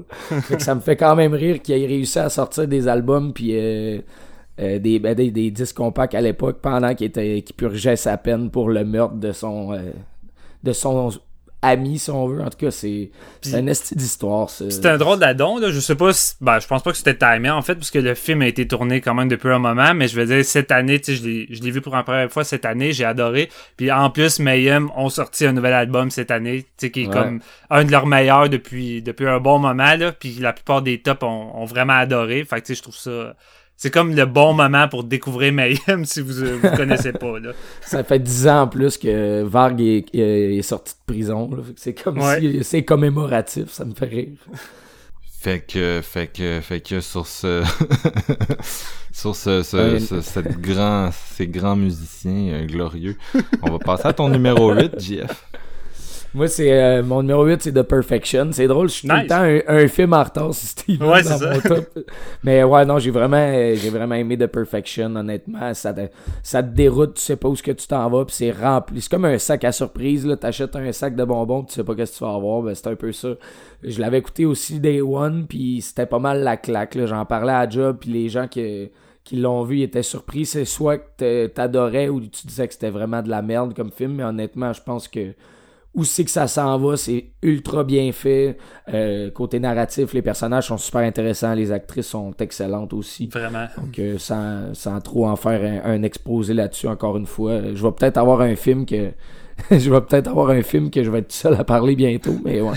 The Perfection, euh, très solide euh, coup Netflix cette année. Netflix, c'est un peu le nouveau cinéma, là. C'est le truc que tu peux rentrer à job le lundi puis dire, hey, euh, telle affaire qui est sortie vendredi puis là, tout le monde l'a vu, là. C'est, Ouais, c'est ça. C'est vrai. au cinéma, ça arrive plus vraiment euh, en dehors des, des films de Disney. Euh, moi, mon numéro 8, on a fait un épisode dessus. Horreur Noire, le documentaire Oh. euh, Oh, nice. sorti sur euh, Shudder au début de l'année. Euh, vous pouvez encore le voir là-dessus. On a C'est fait un épisode. c'est ça, on avait fait un épisode qui était pas, on parlait un petit peu du documentaire, mais c'est un documentaire qui est super bien fait, mise en scène extrêmement dynamique, puis qui véhicule vraiment bien les, les propos qu'il cherche à faire, c'est hyper bien construit, fait que on avait fait un épisode où on était plutôt revenu sur des films de réalisateurs qui font partie du documentaire, parce que quand t'écoutes ce film-là, t'as juste le goût. Quand tu sors de là, t'as juste le goût de retourner voir des films que t'as vus, de découvrir des films que t'as pas vus, de triper avec ces réalisateurs-là, puis de les célébrer un peu, parce que c'est beaucoup des gens euh, dans la scène horrifique là, qui ont souvent qui ont juste réussi à faire un film, euh, qui sont un peu sombris dans l'oubli. Puis euh, c'est juste un documentaire, ça dure 1h38, t'en prendrais 3 heures tellement c'est intéressant. Ouais. Ça fait Ouais. la chronologie du cinéma d'horreur euh, afro-américain euh, réalisé par, par, par des personnes noires. Puis tu sais, il y en a pas tant que ça. C'est c'est c'est ça la triste réalité là. Le boom de l'horreur noire, il, est cette année. tu sais. C'est c'est probablement le moment le plus hot dans les 100 dernières années pour pour cette cette scène là. Mais euh, on revient quand même sur les, les grands films marquants. On parle de la représentativité aussi, parce que c'est pas juste une question de ah les réalisateurs noirs, c'est aussi les, les, les comédiens noirs dans l'horreur euh, en dehors des films réalisés par des noirs. Tu, sais, tu te retrouves. euh, On, on parle des slashers, on parle de, de, de, de différents films là, qui ont essayé d'aborder le fait d'être noir de façon plus ou moins réussie selon les époques. Puis c'est vraiment intéressant, ça te pousse à faire une lecture différente euh, de certains films. Ça milite pour plus de représentativité parce que tu réalises assez rapidement avec le propos des intervenants à quel point ils sont pas représentés dans les films d'horreur en tant que spectateur, à quel point tu sais il y a, il y a peu de, de, de personnages principaux à leur image dans le canon du genre. Puis c'est ça, ça, ça, ça, il y a tellement d'intervenants cool à travers ça. Euh, T'as juste le goût d'être d'aller chiller avec tout ce monde-là, puis puis puis d'écouter euh, les films, comme je disais tout à l'heure. Fait que c'est pour ça qu'on avait fait un gros épisode où on revenait sur euh, plusieurs films euh, qui avaient été euh, abordés. Vous irez voir ça. Moi, je pense que c'est un de nos bons cette année qu'on avait Ouais, fait. Euh, on était vraiment dedans à ce moment-là. Fait que, sincèrement, je pense que Horreur Noire, c'est un des meilleurs documentaires d'horreur récemment. Je- probablement dans le top 2 ou 3 de la, de la décennie, même pour moi. Fait que c'était vraiment une très grande réussite. Puis je sais que Shudder, justement, grâce, vu le, le rayonnement que ça a eu, le succès que ça a eu, ben ils ont décidé de- d'en faire d'autres, des documentaires. Euh, puis je suis vraiment curieux de voir qu'est-ce qu'ils vont amener. Euh, entre autres, je sais plus si c'est c'est Shudder qui l'a fait celui-là, fait que je vais je vais pas Tom Savini? Non, euh, je, Non? je pensais à il y a un film, il y a un documentaire qui s'en vient sur euh, l'acteur principal de Nightmare on Elm Street Part 2, mais là je suis, je suis peut-être mêlé fait que je vais pas Ok. euh, ils, ils sont venus à Montréal genre il y a deux semaines. L'acteur était là avec le documentaire euh, je sais plus, je sais plus assez, mais en tout cas, Horreur Noire, si vous l'avez pas vu, allez voir ça. C'est vraiment, ça, c'est, c'est juste vraiment, tout fan d'horreur va, va vraiment passer une bonne heure et demie, va vraiment Ouais, triper. c'est Ouais, bien plus trippant. intéressant que d'autres docus que j'ai vus qui font juste répéter des des euh, des lieux Des communs anecdotes. puis tu sais des anecdotes pas intéressantes puis non, celui-là c'est c'est c'est un bon sujet, beaucoup de- une bonne qualité d'intervenant puis surtout la façon que c'est mis en scène, c'est intelligent. Tu sais des fois c'est juste du monde qui parle euh, enchaîné. Là ils ont rendu ça plus dynamique. Puis pour moi, ça, ça, ça sert un documentaire parce que, hostie qu'il y a des documentaires du cinéma qui sont plates, les gars. J'ai vu, euh, Ah, c'est fou. In Search of Darkness, je l'avais vu pour faire une critique sur Horreur Québec. Ça dure 4 heures. Ça veut être le, documentaire ultime sur les l'horreur des années 80. C'est sorti cette année. Là, ça se vend 60 pièces sur Internet si vous avez envie. Holy shit. Puis c'est juste, tu sais, il y a beaucoup d'intervenants, bravo, là. ils ont réussi à avoir beaucoup de réalisateurs euh, parmi ceux qui sont encore vivants, beaucoup d'acteurs, whatever. Mais c'est un, un documentaire, ça dure 4 heures. Il parle de 60 films, genre des années 80, puis il passe 5 minutes par film. Back to back to C'est back ben to trop, back ben to back trop. to back C'est to lourd, back. man. Ouais, c'est lourd. Il y a rien qui dise ces films qui, qui est nouveau puis que t'as pas déjà, tu sais, il passe 5 minutes sur The Thing, là. Penses-tu que tu vas apprendre quelque chose dans les 5 minutes En? 5 minutes. Tu sais ça va c'est des estis d'affaires que t'as déjà entendu 20 fois surtout si t'es un fan que t'as le Blu-ray que t'as déjà consommé les les euh, les bonus de, de- des différentes éditions que tu connais bien ton The Thing ils font juste dire des estis de lieux communs que même sur ce podcast là on irait plus en profondeur tu sais si on en parlait 5 minutes là tu sais c'est c'est ridicule et c'était vraiment très moche fait que c'est pour ça que quand je vois un bon docu comme Horreur Noir bien fait que quand ça finit t'es comme Gimme more ben, je respecte vraiment ça. Je suis vraiment difficile de documentaire. Pas juste sur le cinéma, je suis vraiment difficile dans les documentaires. Je suis plus difficile qu'avec les films de fiction. Je sais pas pourquoi, mais bref. euh, Mais pas- Noire, c'est la pertinence même, je pense, du docu. C'est, euh, euh, moi, j'ai vraiment plus appris pendant cette heure et demie là que, genre, mettons, en lisant ben des, des revues, des magazines d'horreur ou n'importe quoi, des, des, des, des, des entrevues, tu sais. Tout était pertinent. Comme tu dis, les intervenants sont sharp, ils nous apprennent des trucs, puis c'est vraiment une réalité qu'on n'est peut-être pas autant au courant que, que d'autres, je te dirais, tu sais, mettons. Fait que, non, c'est très, très pertinent comme Ça, mais on se le cachera pas. Je veux dire, le documentaire aborde un sujet qui a pas été fait vraiment. Là, je veux dire, à toutes les fois qu'on a des documentaires d'horreur, c'est sur des séries, des films ou des trucs qu'on connaît tous sur le bout des doigts, que Mm. tout le monde a vu. Celui-là aborde non seulement un sujet plus tabou, mais surtout des films qui ont passé dans l'ombre ou que les gens ont négligé pour la simple raison que, justement, c'était des films, euh, des, des films avec des, des acteurs noirs, puis c'est plate, mais souvent le public de l'horreur, il y en a beaucoup qui boudaient ce, style de film-là. Puis celui-là vient t'en apprendre beaucoup euh, sur le- leur histoire, mais ce qui m'a le plus plu, puis c'est ça que tu dit Marc-Antoine, mais c'est les documentaires souvent c'est plate d'un point de vue mise en scène les décors. C'est tout le temps une espèce de doute sur un esti de banc avec un fond d'écran bleu avec son nom sur le côté puis c'est tout. Là t'as comme un setup dans un cinéma full luxueux full chill puis t'as l'impression d'être assis avec eux puis là il te manque juste ta petite bière dans les mains puis là t'é- t'é- t'écoutes tout ce qu'ils disent puis t'as envie de parler de cinéma avec eux. Ils sont intéressants puis t'as pas le feeling que c'est juste scripté puis qu'ils parlent comme des robots là. C'est vraiment une vraie conversation de groupe puis c'est vraiment le fun puis c'est toujours intéressant puis t'en apprends tellement fait que tu sais sur un heure et demie là euh, tu perds jamais une minute là avec Ouais. eux c'est c'est fantastique puis j'en aurais pris un, un deux heures moi aussi c'est clair. Euh, documentariste, euh, prenez des notes, là, parce que euh, c'est c'est de même qu'on fait ça bien. Ça nous amène à nos numéros 7, Steven. Yes! Belle surprise que j'ai eue cette année avec celui-là, Border de Ali Abazi. Oh. Euh, c'est adapté de- d'un des livres de celui qui a écrit euh, le roman de Let the Right One In, euh, qu'il qu'il avait eu. Fait que euh, on en retrouve un peu ce genre de, de thème, un peu le même genre de de vibe, même si la mythologie est complètement différente ici. Euh, mais c'est ça, ça raconte l'histoire de Tina, euh, une douanière au physique particulier qui ressemble à, à personne d'autre.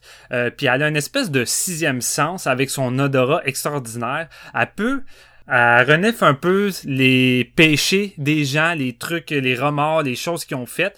Euh, fait que surtout aux douanes, elle tombe souvent sur toutes sortes de cas, puis elle résout rapidement les cas justement, puis euh, son chef lui euh, fait, souvent appel avec elle pour enquêter sur certains certains cas qui n'ont pas été résolus.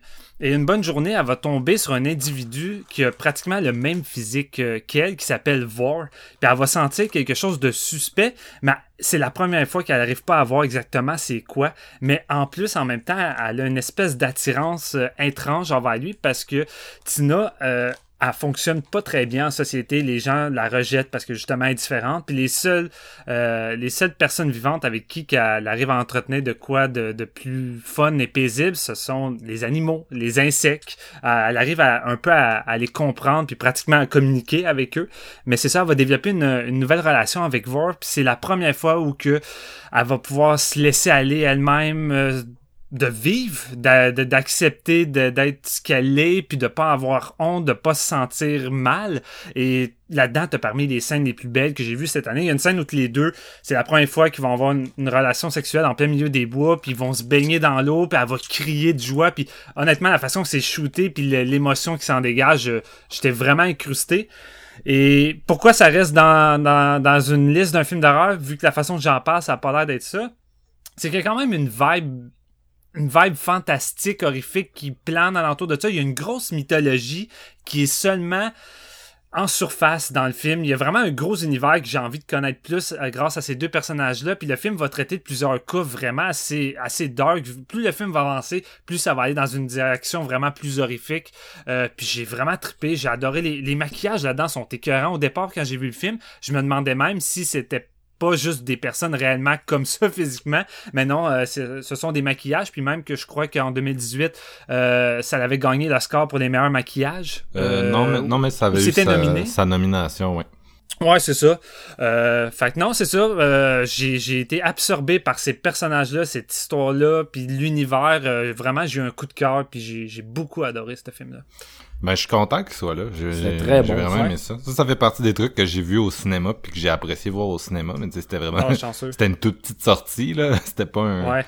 Mais euh, non. Euh... Puis effectivement, s'il y a des fans de Let the Right One In dans la, la, la salle, euh... c'est sûr que c'est différent parce que c'est pas le même réalisateur, l'esthétique change, mais au niveau des, des thèmes, le fond de l'histoire, il y a quand même des endroits où ça connecte. Et euh, mais ce réalisateur-là, c'est Ali Abassi, t'as dit, c'est ça le. Ouais, c'est ça. Il avait fait un autre film euh, il y a une couple d'années d'horreur, ça s'appelait Shelley, puis c'était sur une, euh, une mère porteuse euh, qui était comme dans une maison, puis ça virait un peu fucked up. C'était bon aussi, il y a comme une approche oh! vraiment hyper très réaliste, très c'est celui-là qui avait passé au Fantasia aussi, ça se peut-tu? Il était euh, considéré un peu comme le nouveau Rosemary Baby. Ouais, ouais, il y, a des, y a des éléments de Rosemary oui, j'avais vu ça, oui, c'est vrai. Ok, je savais même pas que c'était lui qui avait fait ça. J'allais justement vous demander si ça valait la peine de le voir euh, avant que t'embarques dessus, mais c'est un que j'ai pas vu en 2016, puis je suis très curieux de le voir. Là, j'avais trouvé ça bien, mais j'avais pas j'avais pas capoté. Tu sais, je trouve qu'avec Border, euh, il, explose plus, là, son film est meilleur, mais ça reste quand même une curiosité intéressante. Il y avait une bonne C'est drôle parce qu'il y a une espèce de cinéma d'horreur iranien qui se construit, mais tu sais, vu que personne personne fait ses films en Iran, mais tu sais, t'as le réalisateur de Under the Shadow qui est arrivé avec euh, Wounds aussi récemment, t'as la réalisatrice de de, de euh, de Girl Walks Home Alone at Night qui est aux États-Unis, puis t'as, t'as lui qui est en Suède. Euh, puis ils font tous des films, mais tu sais, ils, amènent quand même beaucoup leur bagage parce que c'est des gens qui sont nés en Iran. Puis ils amènent beaucoup leur bagage euh, culturel euh, dans ces films-là, puis c'est vraiment intéressant. Ouais. Euh, excuse, on est rendu à GF, là. C'est, excuse-moi. Yes. non, c'est correct. Euh, moi, j'y vais avec euh, un film que j'ai pas vu à Fantasia. Euh, puis que vous étiez là, vous, et vous avez comme fait baisser mes attentes à cause de la réception. C'était bon, mais on s'en attendait on s'attendait à plus. Je vais avec Ready or Not. Oh, Honnêtement, les gars, tabarnak que j'ai eu du fun au cinéma à Ready or Not. Ça a sorti, puis justement, on dirait que vous m'avez comme aidé à me déhyper. parce que j'étais vraiment là. j'étais hype, tu sais, c'est vraiment comme un peu euh, vibe euh, Your Next. euh, c'était- ça avait l'air là, de quoi de, de rythmé puis de vraiment solide, puis c'est ça que j'ai eu. Ça réinvente rien, on s'entend, mais ça le fait tellement bien. Euh, c'est dans le fond euh, une fille qui va se marier, puis bon, dans la, famille riche de son, de son copain, euh, il faut qu'il joue à un jeu. Puis euh, si elle réussit le jeu, en tout cas, ça, elle rentre dans la famille, puis tout ça, puis c'est à cache-cache. Fait qu'elle doit rester cachée jusqu'à l'aube pour, euh, pour réussir le jeu, si on veut, mais ils vont. eux, eux, il faut qu'ils la tuent pour accomplir un rituel pour que la famille reste telle qu'elle, blablabla, tu sais. Mais c'est. La famille, ils ont pas. euh, ça arrive pas souvent qu'ils jouent à ça parce que c'est comme de génération en génération, si on veut. Il y a des personnages assez stupides là-dedans dans le game qui savent pas se servir des armes. Puis c'est- moi, ça me fait Ouais. rire en. C'est un bon élément d'humour, sérieux, le monde crissement dommé qui essaie d'utiliser des Ah ouais. arbalètes, genre. L'arbalète, le gun, ça. Tu sais, il y a des guns qui tirent. Ils, vont tirer sur d'autres mondes sans faire exprès. Ils sont comme Oh my god, ben ouais, tu viens de tirer à la bonne, t'as vraiment qu'est-ce que tu fais, tu sais? Puis là, c'est ça, la personnage principal qui est joué par euh, Samara Weaving. Elle, elle, doit rester cachée, mais c'est une gigantesque maison. Puis là, finalement, ben, son chum, il l'aime, fait qu'il veut l'aider à passer la nuit. Puis là, il y a des, une couple de petites twists comme ça. Euh, certains personnages qui vont euh, l'aider pour ben, que, c'est vraiment à, leur avantage, si on veut, pour réussir à passer la nuit. Puis euh, elle qui se découvre un peu euh, un talent de badass euh, au final. Pas comme euh, pas à la Your Next, si on veut, là, mais euh, ben, le, final de ce film-là me fait énormément rire.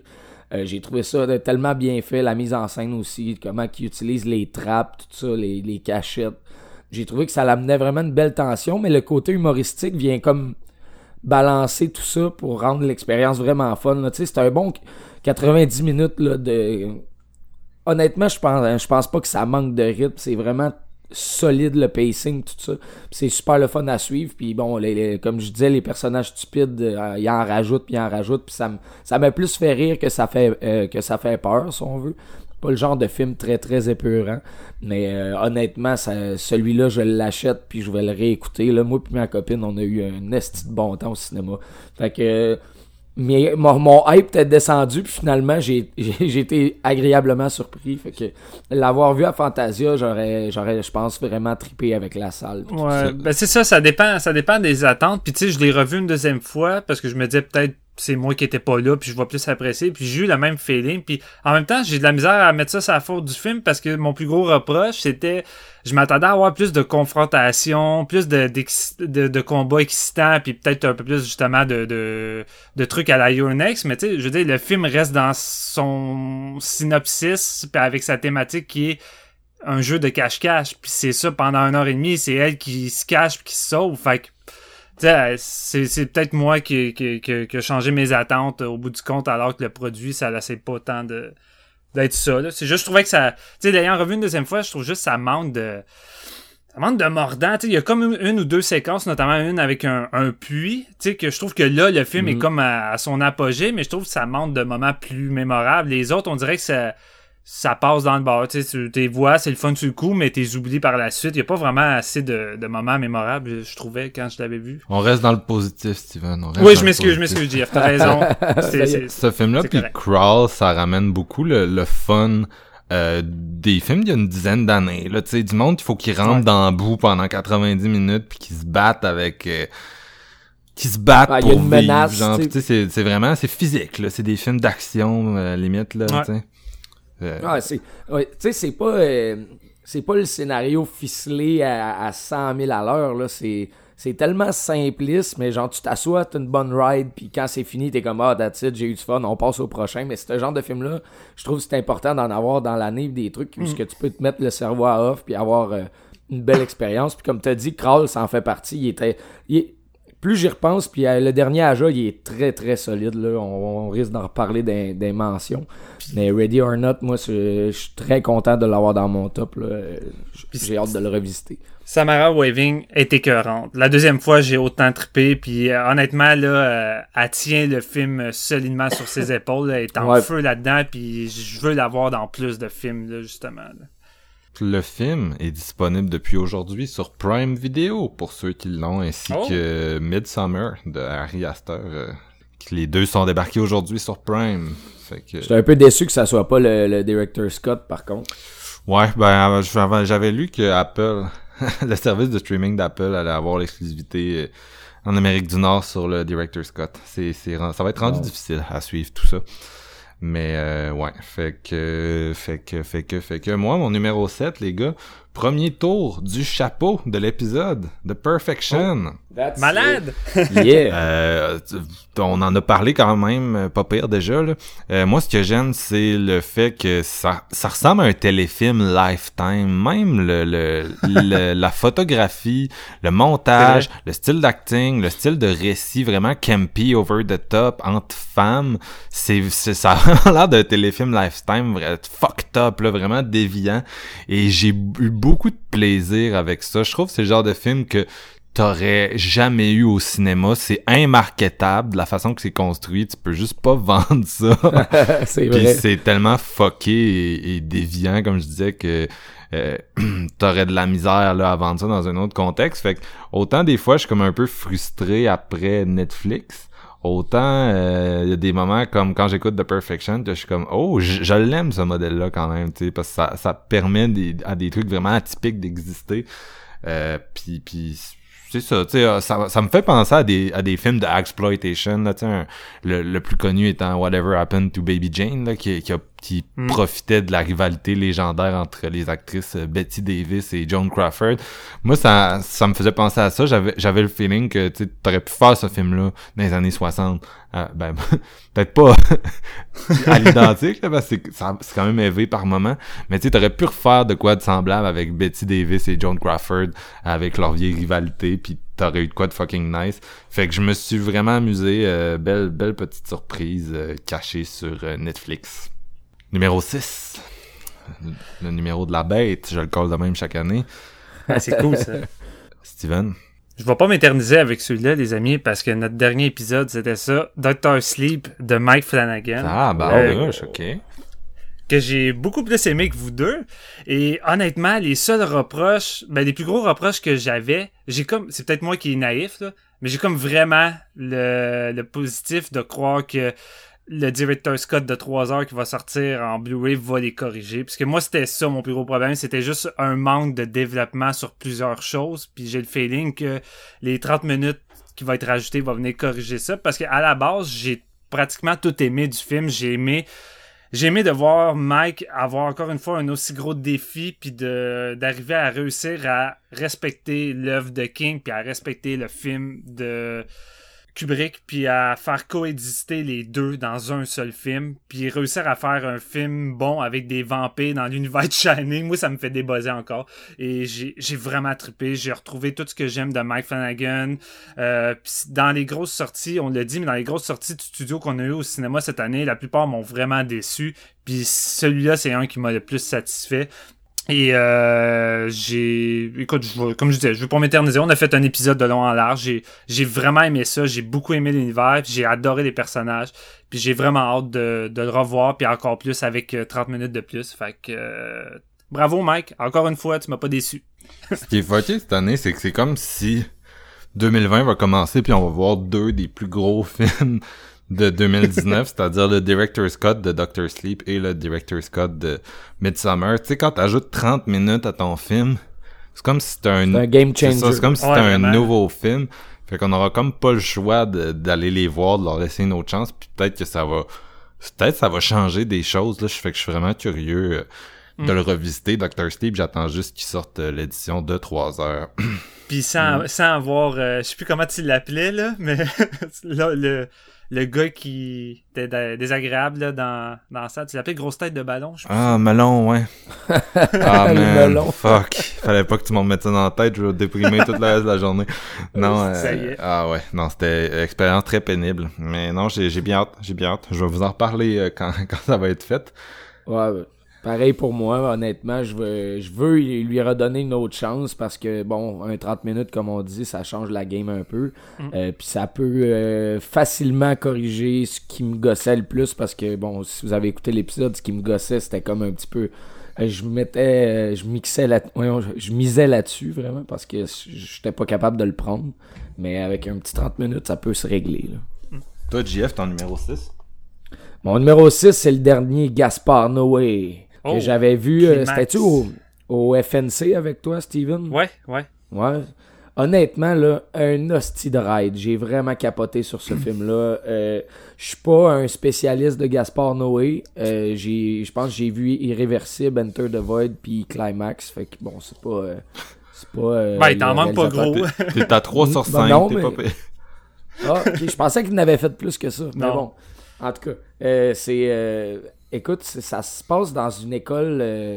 une école fermée l'hiver, puis bon, c'est une gang de danseurs qui vont faire le party un peu.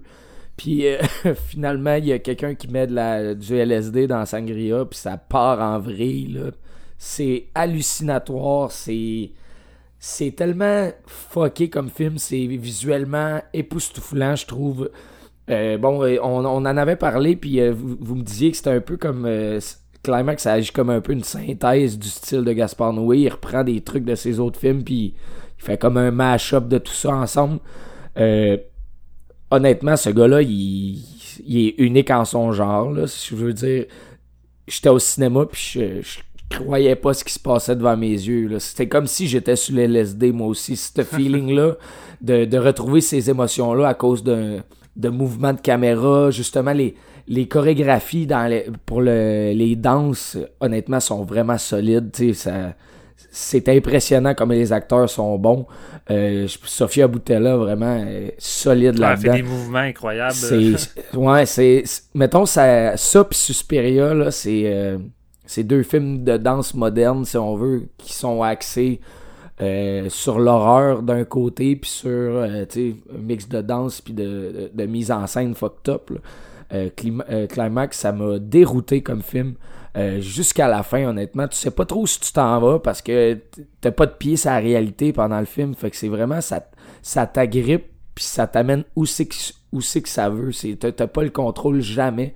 C'est ça que j'avais euh, que j'avais adoré de ce film-là, honnêtement. J'en étais sorti, j'étais bouche bée, je savais pas quoi dire. J'étais comme, je veux revoir ce film-là. Fait que non, il y a Climax. Pour ceux qui connaissent pas Gaspard Noé, moi, j'ai, mon premier film, c'était Irréversible. Je me suis dit, Chris, plus jamais, je veux revoir un de ces films. Tu sais, j'étais là, oh, C'était, oui, c'était un bon film, mais c'est pas le genre de film que j'ai eu bien, bien du fun. c'est pas le genre de film que t'as envie de revoir. Là. Exactement. Je me suis dit, tu sais, je l'ai vu une fois, ok, c'est bon, euh, ma, ma, checklist est faite, mais bon, pour, euh, pour Climax, c'était un à revisiter parce que c'est euh, pas nécessairement plus léger, mais plus facile d'approche, peut-être.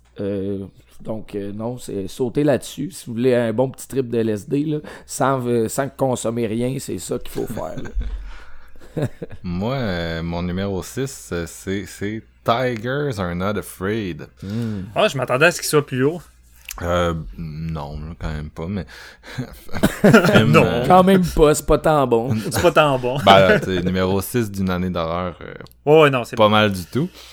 Euh, on, on, se fait un film qu'on avait découvert encore là à Fantasia, mais pas cette année, l'autre d'avant.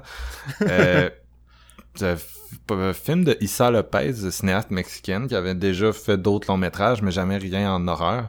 Euh, puis c'est un film de c'est un film de fantôme, c'est un film qui suit beaucoup. Il y a comme une tradition qui est typiquement hispanique de cinéma de fantôme, tu sais, qui inclut des enfants, qui est très mélodramatique. Je pense qu'on peut penser à The Others de Amenabar, The Orphanage, euh, les films de Guillermo del Toro, là, euh, Devil's Backbone en priorité. Tu il y en a eu beaucoup dans ce style-là. C'est comme un espèce de, de sous-genre à part entière avec son iconographie, un peu comme les, les films de fantômes japonais là, qui avaient leur propre euh, préoccupation, leur propre thématique. Et euh, donc Tigers Are Not Afraid arrive puis s'inscrit là-dedans, puis tu te dis j'en ai déjà vu, il y en a plusieurs qui sont très bons. Est-ce que ça va être capable de faire sa place dans le panthéon? Moi je trouve que oui. Euh, j'en avais parlé dans un épisode Fantasia avec Steven. Euh, c'est un film que j'ai j'ai trouvé vraiment magnifique. Il y a beaucoup de, de tendresse là-dedans. Un des films qui m'a le plus fait brailler euh, dans les deux dernières années, je dirais. c'est je suis pas quelqu'un qui, qui, qui pleure tant que ça devant un film. Fois de temps en temps, ça a réussi à me pogner, puis Tigers Are Not Afraid. C'est parce qu'il m'a pas juste pogné une fois, il m'a pogné cinq fois, le tabarnak, puis il dure une heure et quart, le film. Fait que il y a quelque chose qui fonctionnait là-dedans.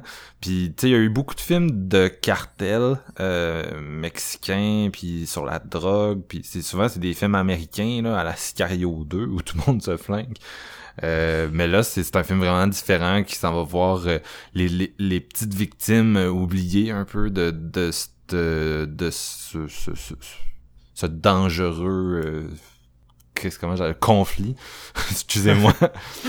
Euh, puis c'est drôle parce que j'ai vu un autre film du genre euh, qui s'appelle Cafarnaum qui a eu beaucoup de hype cette année qui est aussi sur des enfants abandonnés dans un un, un milieu euh, assez élevé.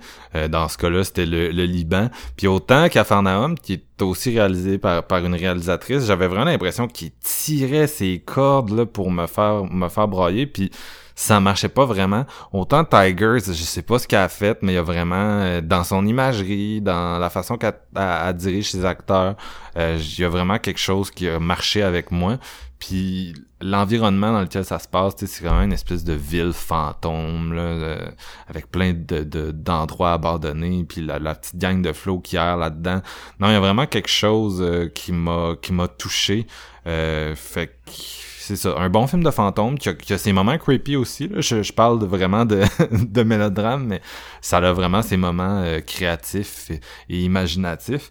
Puis euh, cette cinéaste-là a été euh, a été recruté là, par Guillermo del Toro. Ils sont en train de développer ensemble un, film de loup-garou.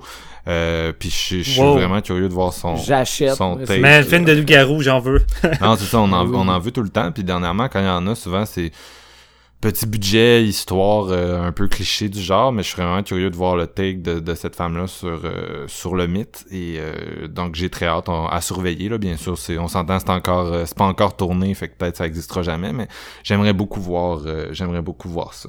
C'est un film rempli de, de naïveté aussi, tu sais, une belle naïveté dans le fond. les, les, les enfants sont vraiment solides. Ça, ça rappelle un peu City of God par moment. Ouais c'est euh, non j'ai vraiment trippé aussi ça, sur ce film là ah, c'était c'était vraiment très bien. Puis c'est comme tu dis tu un peu à la Radio Not ça ça change ça change de beat là. Tu sais c'est pas c'est pas le même beat qu'un Ready justement mais ça, ça change d'avoir cette espèce de, de, de film mélodramatique là, tu sais, qui prend encore là les codes de l'horreur, mais tu sais, clairement, le but, c'est plus de t'émouvoir que de t'horrifier, parce que les fantômes dans le film sont plus là pour protéger les, les certains vivants que pour euh, foutre la merde, tu sais. Puis leur faire, ouais, faire peur. C'est souvent ça qu'on on, on, voit dans les films de fantômes espagnols. Donc, euh, en tout cas, si vous l'avez pas encore vu, un autre qui est sur Shudder. La plupart des films qu'on a nommés à date, sérieux, euh, Border, on en avait pas parlé tantôt, mais je pense qu'il est sur Netflix, ou en tout cas, il l'était, fait qu'il faudrait vérifier. il est sur Netflix. Fait que, il y a beaucoup des films qu'on a parlé jusqu'ici qui sont faciles à trouver si vous avez euh, des services de streaming. Donc, euh, ça, ça, ça, peut vous faire euh, des beaux visionnements là, si vous les connaissez pas encore. On va prendre un petit break sur ça avant de passer aux choses sérieuses, les top 5, où on va peut-être oh. on va peut-être avoir un peu plus de trafic, plus de films en commun peut-être dans cette partie-là de l'épisode, là, je suis content à date. Hmm. Ça, à part de Perfection, ça s'est pas beaucoup répété. C'est diversifié tant quand même, mais oui. Et euh, on va se, on va se mettre une petite, une petite toune pour faire cette pause. ça me tente de mettre justement, on parlait tout à l'heure de Vox Lux, ça me tente de mettre euh, Wrapped Up, qui est chanté par Nathalie Portman, composé par Sia.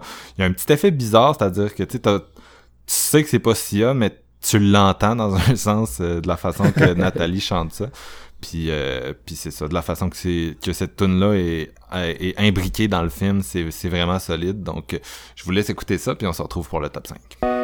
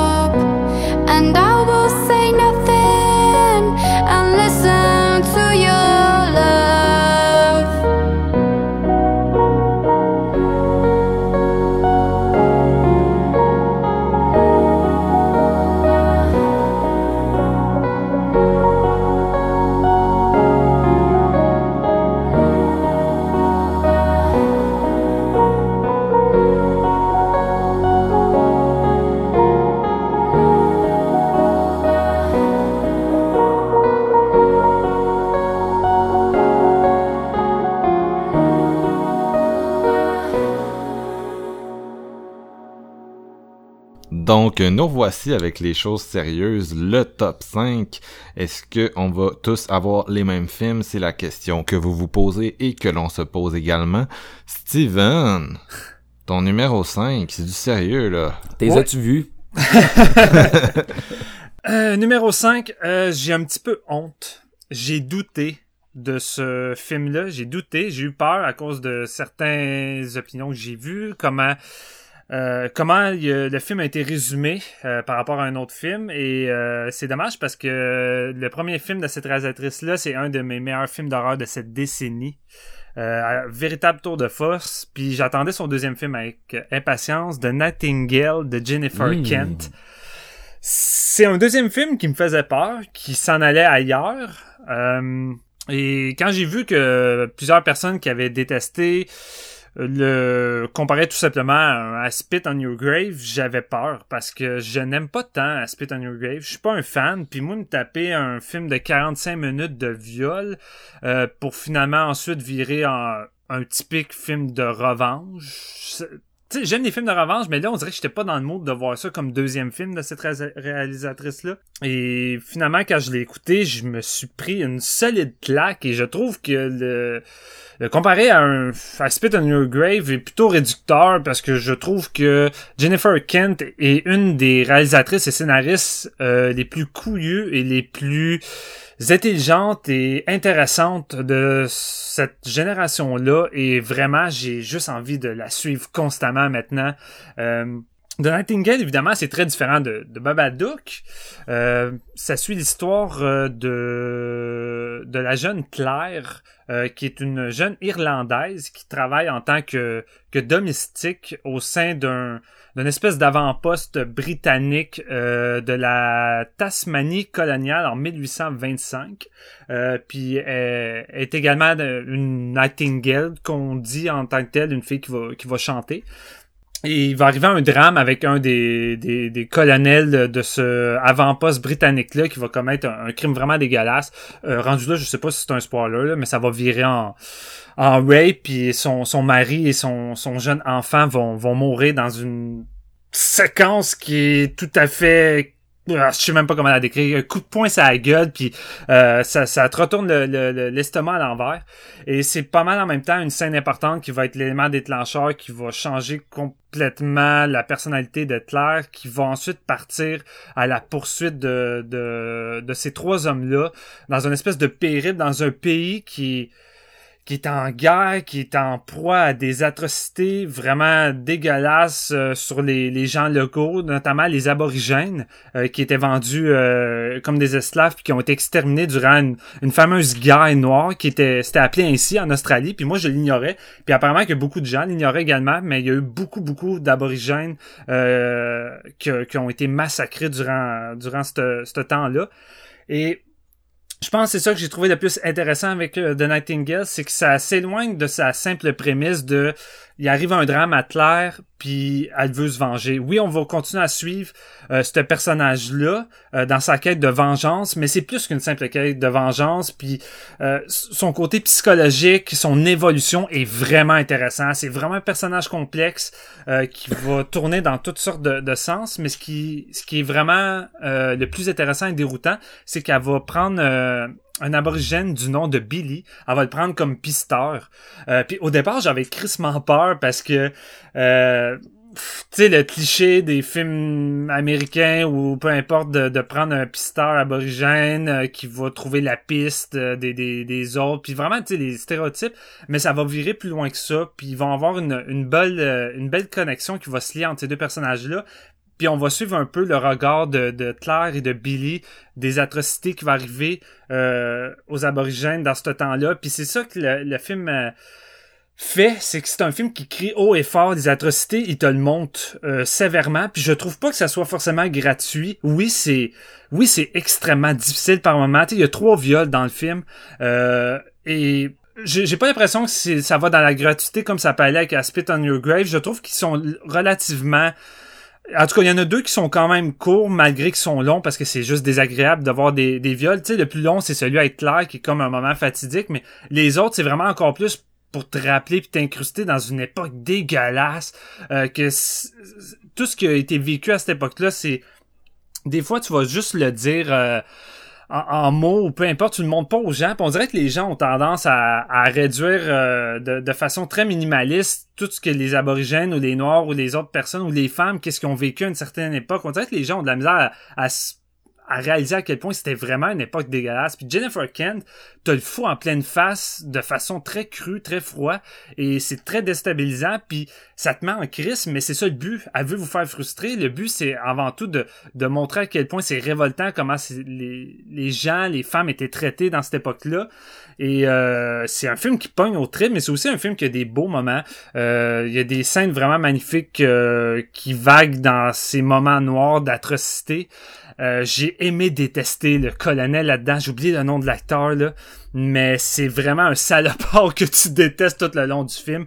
Euh, le dernier acte euh, qu'il va avoir entre elle puis entre lui puis Claire, je l'ai trouvé vraiment fort, qui est pas tant dans dans le niveau typique de la vengeance qu'elle va se venger, c'est vraiment plus d'un point de vue verbal devant les autres dans un bar. J'ai trouvé que c'était une scène vraiment forte, super bien écrite. Son monologue est génial. J'ai adoré la performance des, de l'actrice, mais encore plus de Baikali Gnamabar qui fait Billy, euh, c'est son premier rôle. J'ai trouvé génial là-dedans. J'ai accroché. Il vole le show, le gars. Hein. Ah ouais, il vole le show. Il était cœurant là-dedans. La, finale sur la plage avec lui puis elle, vraiment, j'ai pleuré. C'est un film qui me pognait autant au trip. Puis je pensais pas que ça me pognerait autant au trip qu'un qu'un Babadook. Babadook, ça me foutu à l'envers. Ben Nightingale, encore une fois, Jennifer Kent a réussi. C'est pénible. C'est un deux heures pénible, mais j'ai pas trouvé que c'était. C'est pas pénible est gratuit comme tous les autres films choc qui m'a gossé dans les dernières années, que ce soit les Serbian films, ces choses-là. Celui-là, je trouve que c'est un film intelligent, avec un propos. C'est une réalisatrice qui a des choses à dire, qu'elle veut faire réfléchir les gens, puis je trouve qu'avec The Nightingale, ça y va à fond. Euh, je préfère encore peut-être un peu plus Babadook parce que ça touche des thèmes des thèmes qui me rejoignent encore plus, mais The Nightingale m'a vraiment sacré un coup de poing sur la gueule, sur la gueule, c'est un des films qui m'a le plus marqué cette année, puis je suis prêt pour son troisième film, puis je vais pas douter. Pour son troisième film, fuck off, je vais, je vais être prêt, je vais être excité, puis je vais l'accueillir bras ouverts parce que c'est une des grandes réalisatrices d'horreur de, de cette décennie qui, a été révélée, puis honnêtement, je, veux la suivre. C'est, de la putain de bombe. Mm, je suis bien d'accord avec toi. Nightingale, c'était, euh, un solide coup cette année. Mm. GF, ton numéro 5, euh, c'est quelque chose qu'on a déjà nommé? Oui, euh, en fait, euh, t'en as parlé euh, en numéro 6, c'est Tigers Are Not Afraid. nice! J'ai vraiment adoré autant la facture visuelle, le côté émotif de, de, ce film-là. Comme je disais, une belle, une belle naïveté des, des, des, enfants acteurs qui sont qui, qui, qui volent l'écran. C'est vraiment très solide. Puis c'est pas justement, comme tu le disais, focusé sur les fantômes qui sont là pour faire peur, mais plus des fantômes comme en, en frais de thématique, si on veut, sont là comme... C'est comme des guideurs. Ouais, c'est ça, exactement, des guides. Puis j'ai vraiment beaucoup aimé la, la, ressemblance, comme un peu... C'est moins horrifique que City of God, mais ça s'apparente en, en fait. Tu sais, la mise en scène, l'espèce de ville, justement, fantôme que tu parlais, Marc-Antoine, ça, ça te donne froid dans le dos, puis justement, les jeunes sont comme un peu sans défense là-dedans, au travers mhm. de cette guerre, ce conflit-là.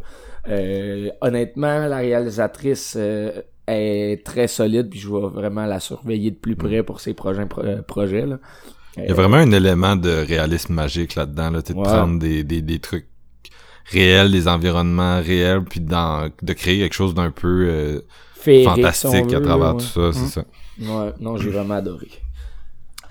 Euh, moi, mon numéro 5, je suis persuadé qu'on va faire un tour du chapeau avec, mais je suis le premier à le sortir du chapeau. C'est euh, Midsummer de Harry Astor. Euh, le numéro 1 à Steven. Hey. Euh, donc, euh, je, moi, Harry Astor, euh, l'année passée, j'avais mis Hereditary, mais je l'avais pas mis comme numéro un. J'avais dit, euh, j'aime ce film-là, mais je l'aime pas comme d'autres personnes peuvent l'aimer. Midsommar, c'est un peu la même chose. Ça, ça, a été vraiment le même feeling.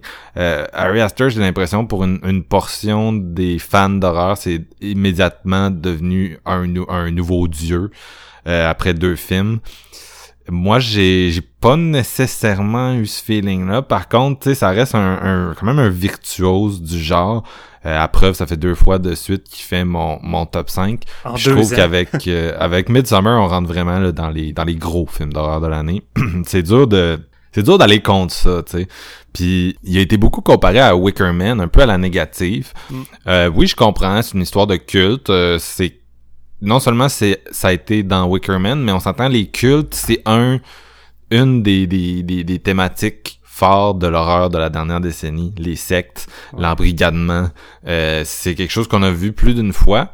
Et euh, ces gens-là arrivent dans l'espèce de petite bourgeoise, bourgade, pardon, euh, suédoise en, qui, qui, se la joue comme si elle venait d'une autre époque. Puis tu sais déjà comment ça va finir ce que je trouve intéressant, c'est que le, cinéaste sait qu'on le sait, puis subvertit un peu nos attentes par rapport à ça.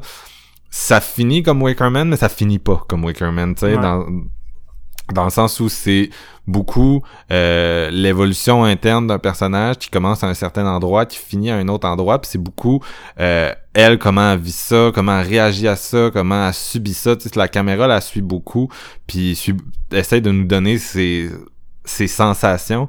Le fait qu'elle soit jouée par euh, Florence euh, Pugh, je sais, euh, honnêtement, j'ai jamais su comment dire le nom de famille de cette pauvre actrice-là. J'en avais déjà parlé euh, dans un des épisodes de fin d'année qui, qui, jouait Lady Macbeth, qui, qui cette année est revenue. Elle a joué entre autres dans le film où elle joue la lutteuse. Là, je me souviens pas du titre. En tout cas, elle joue avec The Rock. The Family, c'est ça? Ouais, c'est ça, Fighting with My Family. Elle, dans, était dans euh, Little Woman. C'est une actrice qui a vraiment, elle a, je pense, 22, 23 ans, elle est encore très jeune. Elle, a vraiment rapidement fait sa marque, puis je pense qu'elle va devenir, elle va devenir big, là, d'ici 4-5 ans, check là avoir son Oscar d'actrice de soutien. Ça me surprendrait pas.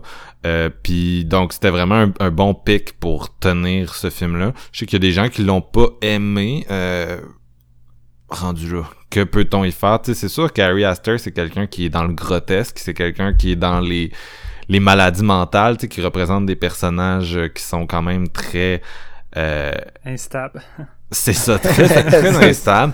D'ailleurs, il y a quand même des callbacks là, entre Hereditary et Midsummer. Là. Je veux dire, Midsummer commence quasiment à l'identique, un personnage qui perd sa sœur puis qui, ah, va devenir ton protagoniste par la force des choses, qui finit couronné. T'sais, on a vraiment des c'est ça, on a, on, a, des renvois. D'ailleurs, moi, les dix premières minutes de Midsummer, je pense que c'est pas mal ce que euh, Harry a fait de plus décrissant en termes d'horreur. Ça m'a vraiment affecté profondément. Ça m'a rentré dans la peau. C'est peut-être la peut-être la pire scène d'horreur de l'année.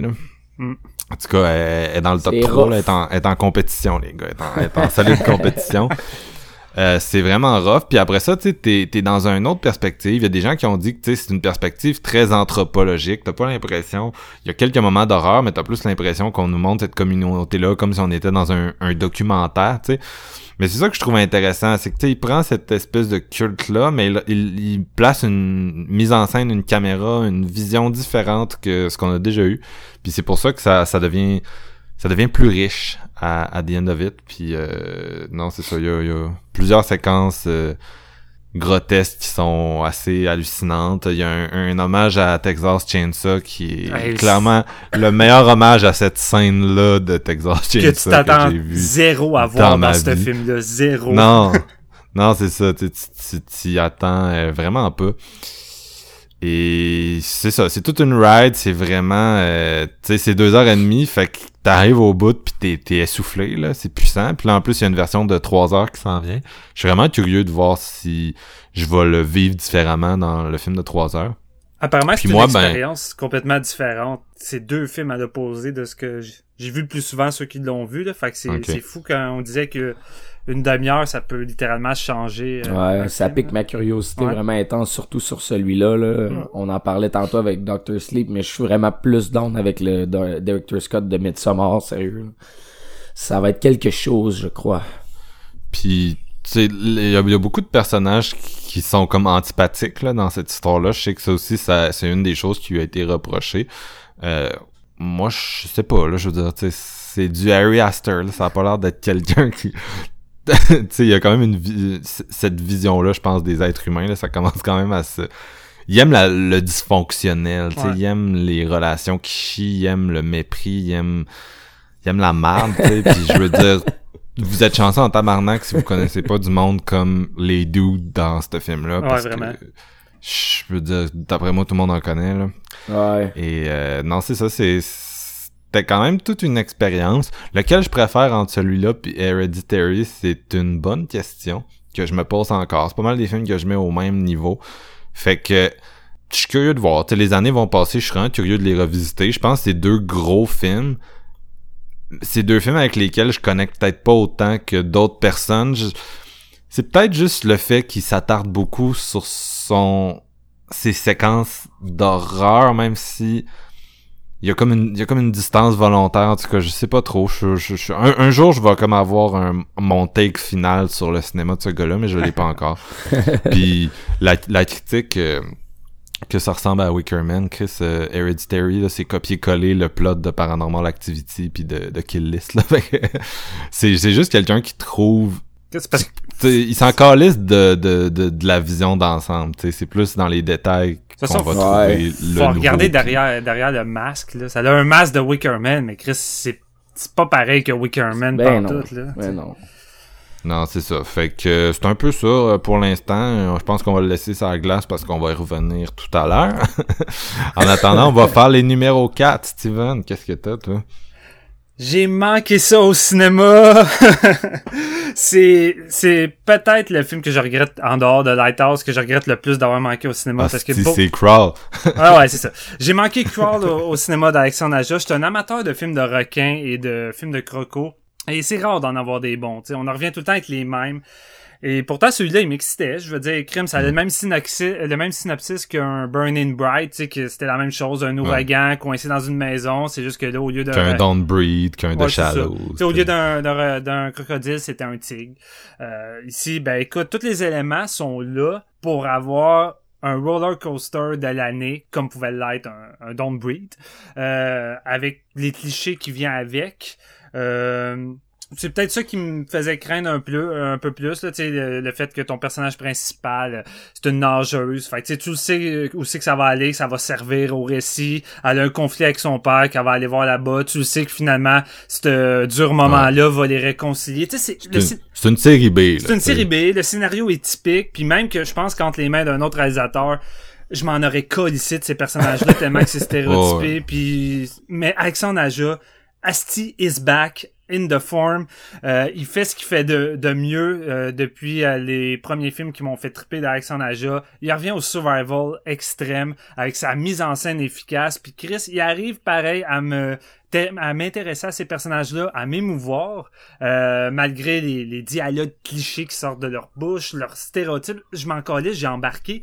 Et c'est pour moi, c'est le Don't Breed de cette année du début jusqu'à la fin, c'est 10 minutes d'introduction. Après ça, c'est du non-stop jusqu'à la fin. Il t'utilise les crocos à non-stop. Tu penses qu'il va y avoir un crocodile? Non collé, ça ajoute encore les plein. À un moment donné, ça vire en slasher de crocodile avec des jeunes qui vont dans un dépanneur qui se font bouffer. C'est gore, c'est inventif. Aja, il se renouvelle constamment. Les attaques sont stressants. Euh, puis à chaque fois tu dis ok man je pense pas qu'il va y avoir une scène une scène meilleure que ça il arrive avec d'autres choses puis ce qui est vraiment cool c'est qu'au lieu de juste faire un huis clos euh, avec des crocodiles puis que le, le fond, tu sais, le, le, le, contour, le décor, la tempête ne soit que secondaire, elle a une implication dans le récit. Ça, ça tu sais, l'eau monte dans le sous-sol, ça va devoir faire bouger les personnages, ils ont pas le choix de se, se motiver. Tu sais, le, l'ouragan a tout le temps un impact dans le film, c'est jamais délaissé. Fait que ça, j'ai trouvé ça cool. Ça fait bouger les décors, puis à un moment donné, t'arrives à la grosse finale en trois actes de fou que ça arrête plus jusqu'au toit de la maison. Ouais. Euh, James Cameron Ouais, James Cameron. Le gars, il a vu Aliens puis il a pris des notes. Là. tu sais, honnêtement, tu je voyais du monde qui reprochait, oh, tu sais, c'est pas réaliste, ça ferait pas ça. Puis je suis comme, hey, je m'en calisse, man. Je suis là On pour s'en venir... fout. Je suis là pour venir voir une ride avec une série B. Je veux pas un film réaliste où que je vais m'emmerder pendant une heure et demie ou que la fille va juste attendre que le crocodile soit ailleurs. Ouais. Non, ça. Va écouter Blackwater. Là, Ben va va, écouter ça va le faire. Blackwater. C'est c'est réaliste. Moi ici, je veux vraiment qu'on me prenne en gorge tout le long avec une mise en scène inventive. Puis c'est ça qu'Aja il a fait. Puis honnêtement, je trouve que c'est c'est la meilleure ride que j'ai eu cette année. J'ai écouté ça dans mon salon puis j'ai trippé. Fait que j'imagine pas au cinéma. Ouais. Tu sais, J'ai terminé le film Ouais. puis j'avais juste hâte de le faire écouter à mes parents, à mes amis, parce que c'est le genre de film où ça a une fucking grosse valeur de, réécou- de réécoute parce Ouais. que c'est crissement le fun. Tout le monde embarque là-dedans. Ben là. oui, c'est c'est du gros fun. Je- Fait que honnêtement. Je l'ai vu avec GF puis il y a, il y a eu la chaîne en tabarnak. Ah, si, man, j'étais pas capable, là. Je faisais des sursauts, là. C'est, Mm. honnêtement, vraiment, là, la, la- le gros écran à Montréal, j'ai capoté ma vie, ça doit, man. J'ai vraiment trippé. Tu sais, j'aime, j'aime ça du cinéma d'auteur, j'aime ça le cinéma de A24, mais Chris, j'aime ça du gros bonbon sucré, puis Crawl, ça a fait du bien dans l'année, j'en ai pas eu beaucoup, puis c'est ça que je voulais, là. Je suis content, t'es quand même couillu de l'avoir mis dans ton top 5 parce que c'est que plus, au- à chaque fois que je repense à Crawl, je me dis, ah, c'est que j'ai eu du fun, j'ai eu peur, il faut que je réécoute ce film-là. Mm. Puis là, on dirait que tu viens de me donner le goût de l'acheter. Ah, C'est un film, c'est un film qui est dans beaucoup de top 5, entre autres euh, Quentin Tarantino là, qui Ouais. est encensé, mais dans, il est dans beaucoup de top d'horreur, beaucoup de monde qui ont trippé. Puis avec raison, là, je veux dire, si vous aimez à- la- le vieux Alex Aja, euh, tu sais, c'est vraiment, là, c'est Ils Havas, Haute Tension, là, c'est une Ouais. trilogie avec celui-là. Puis c'est, là que tu te dis, tu sais, il a essayé d'autres affaires déjà depuis, là, puis pour moi, il y en a pas vraiment qui a marché, mais là, c'est vraiment... Tu sais, c'est, c'est ça sa zone, ce gars-là, là, des gros films d'action euh, violents, non-stop, euh, survie avec Mm. un, un personnage qui trouve sa force intérieure, là, puis ça y va, ça y Mais va. il a, il a ramené ça à la base, man. Ouais. C'est tellement, là, c'est pur comme film d'horreur, ça. Il y a pas d'artifice, c'est let's go, man. On met des crocodiles Ouais. pis une fille en danger, that's it. Puis tu sais, j'ai j'ai terminé ça, puis j'en parlais avec mon mon chum, mon collègue Sébastien Bouchard, puis j'étais comme, euh, honnêtement, j'ai- on dirait que je... Tu sais, admettons, c'est c'est le genre de film que je donne un 4 sur 5, mais j'ai pas vraiment de défaut à y donner. Tu sais, le défaut, je pourrais donner, tu sais, c'est son scénario stéréotypé, puis cliché, puis toutes ces choses-là, mais il y a rien vraiment qui m'a gossé. Pour moi, c'était du pur fun au point que je me foutais du reste. Fait tu sais, c'est tu sais, c'est ça que j'attends, honnêtement, d'une série B. là. C'est vraiment ça. C'est facile de bâcher une série B sur son scénario Ben oui, cliché. ben oui. esti. À un moment donné, je veux dire, euh, laisse-y une chance, là. Fait, Tu sais, comme, faut que tu mettes l'emphase sur d'autres choses parce que un film de crocodile, Big, c'est un film de crocodile. Ben, Il y a ça, pas c'est- 100 000 scénarios à faire avec ça. là.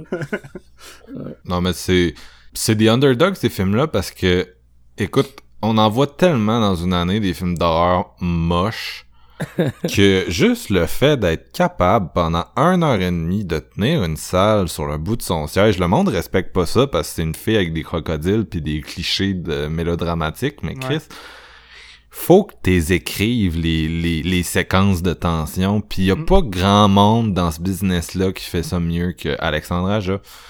Moi, c'est un des gars qui m'a introduit à l'horreur avec euh, Elsa Weiss puis Haute Tension, puis j'étais Ouais. content en esti de le revoir dans sa vieille shape, euh, parce que Crawl, c'est ce que je voulais de lui depuis 2006, esti, puis Ah, voulait- il voulait plus me donner, il voulait faire ses films plates de miroir, ses comédies de piranha, tu sais, c'est non, non, non, son mélodrame d'enfant cancéreux, euh, Louis Drax, là. Ah, Ouais, ouais. Non, mais c'est ça. Puis tu sais, même, si c'est des personnages, sais, clichés ou peu importe, je veux dire, c'est d'arriver à me, à faire en sorte que t'as envie que ces personnages-là survivent, que t'aimes ces personnages-là, puis quand ils arrivent, quand il arrive de quoi au personnage que ça te fasse mal puis Chris man il en arrive des affaires atroces à ces deux personnages là puis euh, tu sais il y a des moments que j'ai- la violence me frappait fort au point que je me sentais mal sur le coup j'étais comme ah j'aime pas ça que ça arrive tu sais contrairement à, la suite de 47 Down euh, Water, Matters, tu sais, le film de requin qu'on a eu cette année, tu sais, que c'est un film qui tente de jouer la carte de justement, tu sais,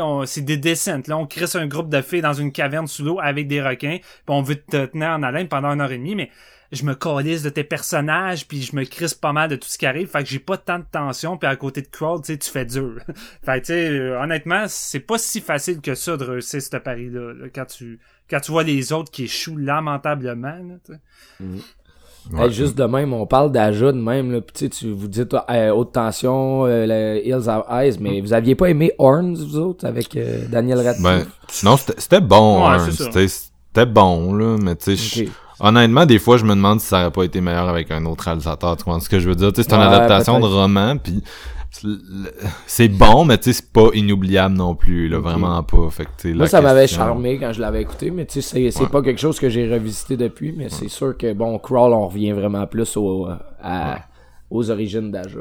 C'était pas mal son meilleur entre, euh, entre euh, puis Crawl, là, ouais, C'est celui qui m'avait le, le plus convaincu. Mm. Euh, toi, JF? Mon numéro 4, c'est... Euh... Ouais, je suis rendu où? oh fuck, j'ai pas de numéro 4.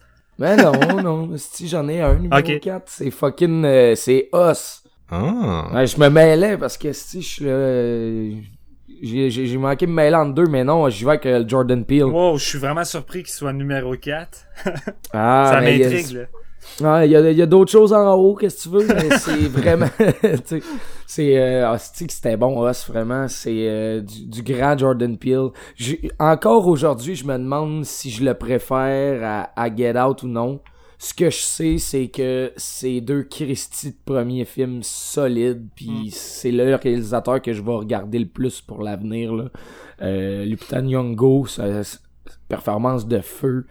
Euh, on avait fait un, épisode dessus, mais tu sais, comment charmer Jean-François en une étape facile, tu remix orchestral de I Got Five on It. C'est pas compliqué, il a compris comment faire lui. là. J'ai tellement capoté.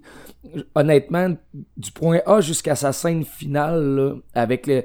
Euh, ça passe par tellement de bonnes scènes d'horreur puis de tension dans des monologues de personnages vraiment solides. Puis j'ai ce qui est curieux, c'est qu'il y a quelques-uns de mes chums qui m'ont dit qu'ils n'ont pas compris pourquoi que c'était que le monde trouvait ça aussi bon, qu'ils trouvaient ça vraiment y en a beaucoup mauvais. Ouais, beaucoup de monde qui bug dans, dans, la logique interne. Ouais, les incohérences entre guillemets. Ouais, je comprends pas comment leur expliquer. ouais, bon, honnêtement, c'est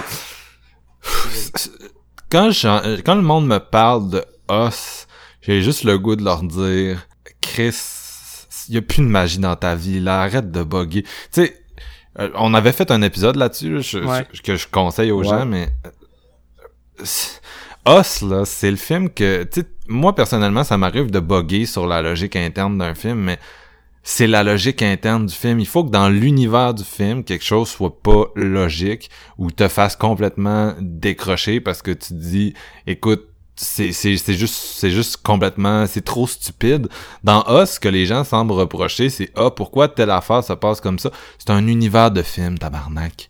Tu bien calice genre mais tu que ça appelle le monde va te poser des questions. J'ai jamais entendu quelqu'un qui a posé une question sur Us tu sais de ah mais pourquoi telle affaire que je me suis dit oh mon dieu ça remet en question genre mon ma conception du film. C'est tout le temps des C'est surtout que j'ai vu du monde là, partir sur des hypothèses à dire c'est complètement stupide l'idée des clones. Puis là, ils te font des des espèces de monologues comme si c'était des scientifiques experts dans le clonage d'êtres humains. Puis j'étais comme, what the fuck, on est rendu loin. Non, c'est ça. tu sais, Dude, c'est une série B qui est comique la moitié du temps. Mm. Genre, c'est volontaire là qu'il y a un petit côté euh, série B euh, années 60, euh, années 80 over the top. Là, c'est voulu, tu sais, à un moment donné. Arrête de gosser dans la logique, esti, mais c'est ça le public aujourd'hui. Puis après ça, le monde chiale. Ah, les films d'horreur sont plus comme dans les années 80. Callis, on ressortirait ce qui, ce qui pognait dans les années 80 aujourd'hui. Le monde lapiderait les réalisateurs avec des, des tu sais, tout le monde irait sur Reddit gosser c'est les, les trous de logique, puis whatever. Ramène Killer Clowns from Outer Space. Y a-t-il de la logique là-dedans? Des clowns tueurs aliens qui font du popcorn pis de la barbe à papa avec les humains? Bon. Ouais. C'était exactement la réponse que je voulais t'entendre dire, Marc, parce que c'est vrai pareil? Fait que oui, euh, allez écouter notre épisode, honnêtement. On l'a vraiment disséqué, ce film-là. Euh, la facture visuelle de ce film-là, la mise en scène, tout est parfait. Je veux dire, c'est Jordan Peele est incroyable. Euh, comme il l'avait fait dans, dans Get Out. Euh, Get Out, je pense c'était mon numéro 1 l'année que ça a sorti. Là, c'est pas mon numéro 1. Ce qui est étonnant, c'est que j'aurais eu genre 4 numéros 1 cette année. Sauf que bon, euh, j'ai eu ben, il fallait que je les mette en ordre, qu'est-ce que tu veux? Ah, c'est dans, dans mes favoris de l'année. Ouais, c'est bien. Fait que tu avais de la misère à faire un top 10, mais rendu aux 4 premiers, t'avais 4 numéros. Ouais, exact, c'est ça.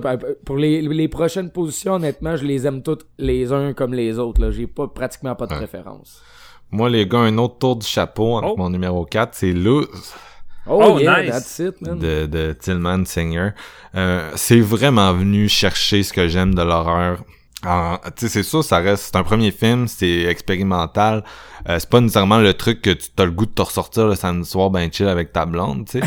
Mais c'est vraiment un gros film en termes de... Tu sais, moi, j'aime j'aime bien les films qui sont capables de créer de l'abstraction. C'est pour ça que j'apprécie beaucoup, entre autres, un, John Carpenter, tu sais, qui, qui manie super bien l'invisible dans ses films. Je trouve que ça ça aussi, ce film-là euh, manie bien l'invisible aussi. Puis il y a beaucoup de nods à Lucio Fulci puis à ce que j'aime aussi de son cinéma. En même temps, c'est quelque chose de vraiment avant, tu sais, c'est avant-garde, c'est expérimental. Ça joue avec ses idées de possession comme t'as jamais vraiment vu autre chose puis il y a vraiment une ambiance euh, il y a vraiment une ambiance spéciale qui se dégage de tout ça. Tu l'as dit Steven le jeu avec le son est assez spectaculaire. La séquence euh, de d'hypnose aussi. Entre autres par le jeu d'une actrice que tu te dis Chris euh, le petit film étudiant ils ont été chanceux là tu sais c'est une actrice euh, c'est une actrice allemande mais je me dis j'espère que en tout cas dans son pays ça va l'avoir fait percer puis ça va l'avoir fait se faire caster dans dans des productions parce que elle est vraiment très très bonne euh, fait que c'est ça c'est une histoire c'est une J'aime ça, les histoires de possession, estime, mais autant j'aime ça, autant j'ai vraiment de la misère avec les, les films qui font juste euh, copier le template Fritkin depuis 45 ans.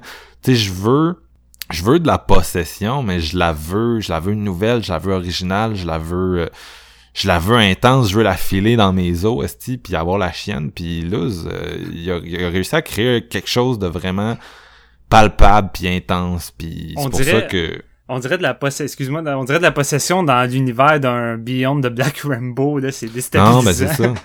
C'est ça, tu sais, c'est de la possession, mais ta feel, euh, tu sais, comme tu dis là, ta feel T'as file dans tes os au lieu de la filer dans ta tête avec des prêtres qui t'expliquent tout, là, pis en, en remplissant le bac d'eau bénite.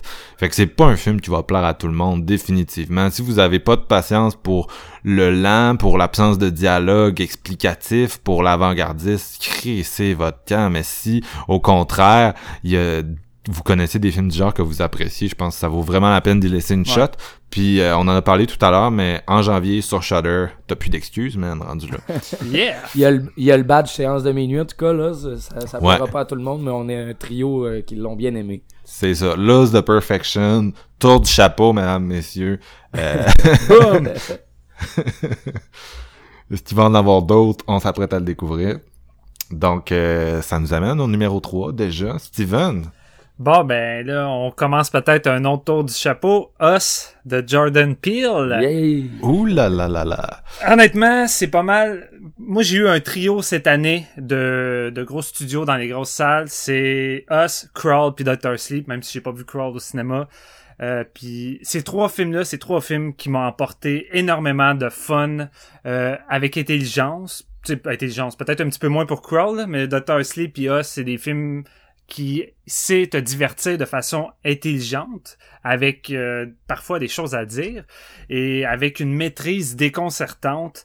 Euh, puis Us de Jordan Peele, je crois, puis je l'ai revu quand même deux, trois fois, ce film-là. Euh, même chose pour Get Out. Je crois que Get Out...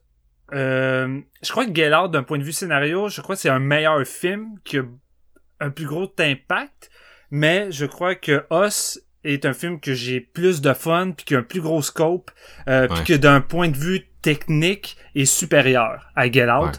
Euh, Définitivement plus de budget. Ça ah oui, de, budget, mais j'étais dans quand j'étais dans la salle de cinéma les cinq premières minutes la photographie le, ces plans de, de cette petite fille là qui marche dans fête foraine en plan large la plage euh, le tonnerre tout ça déjà là j'étais comme wow c'est Jordan Bill oui, il y a plus gros budget, mais là, c'est next level d'un point de vue technique. Et c'est ça tout le long du film. C'est d'une maîtrise de mise en scène, euh, du suspense, là, de, de détails à la Hitchcock. Là, c'est, c'est, incroyable.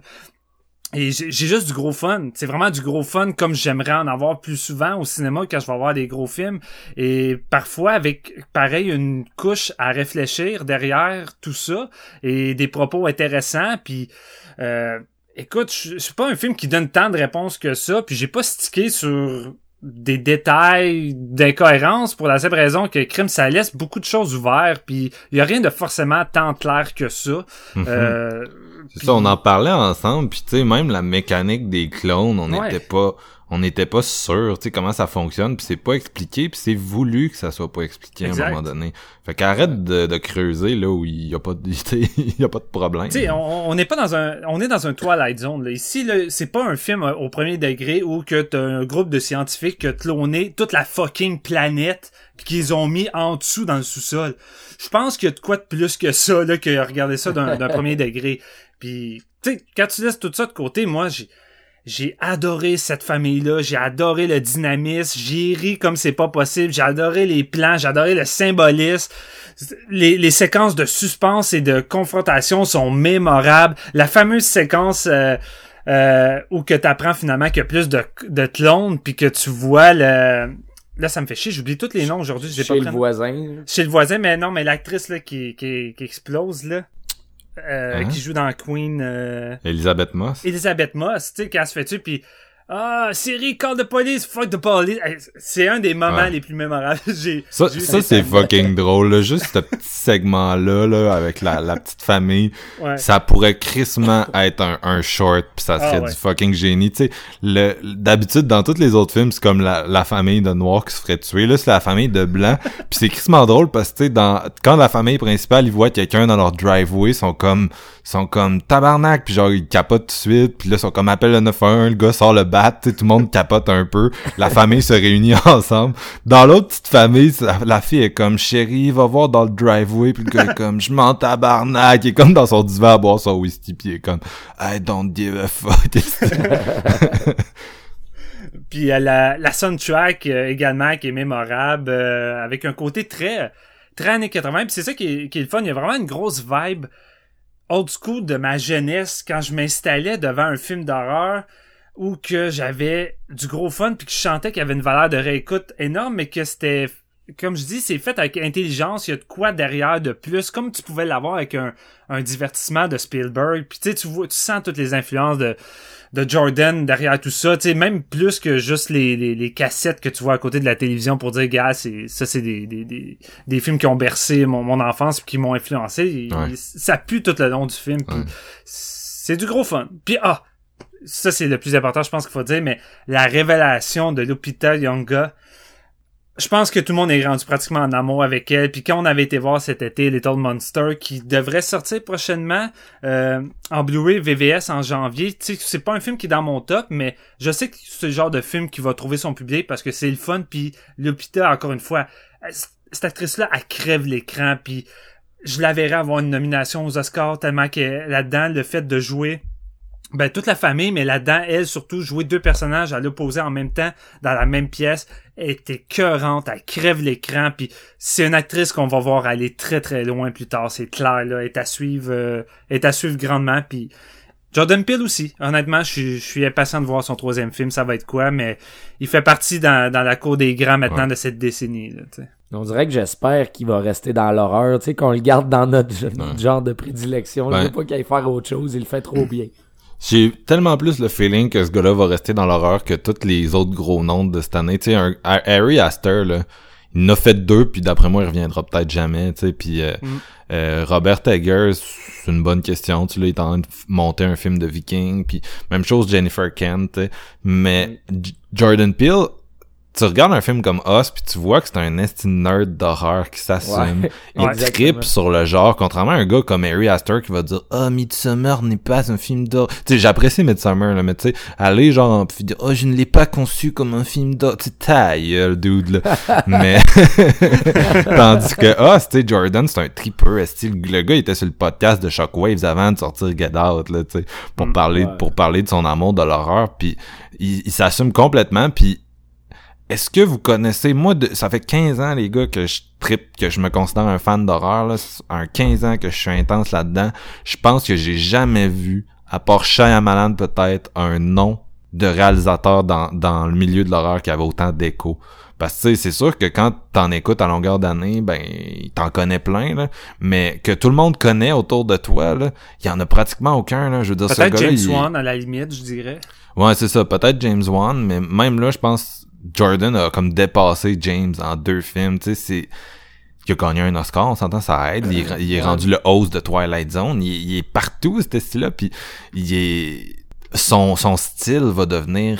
Tu sais, pour moi, c'est quasiment un, un, un Alfred Hitchcock moderne, genre. Ou en tout cas, c'est un Shyamalan moderne. Puis écoute, c'est fou, c'est fou, c'est fou qu'il soit devenu aussi gros si vite. En même temps, tu sais, les gens le connaissaient déjà parce qu'il il, il était acteur avant, puis il était fucking drôle, puis Ouais, sa série. ça doit aider là, mais il, est devenu gros vraiment rapidement là.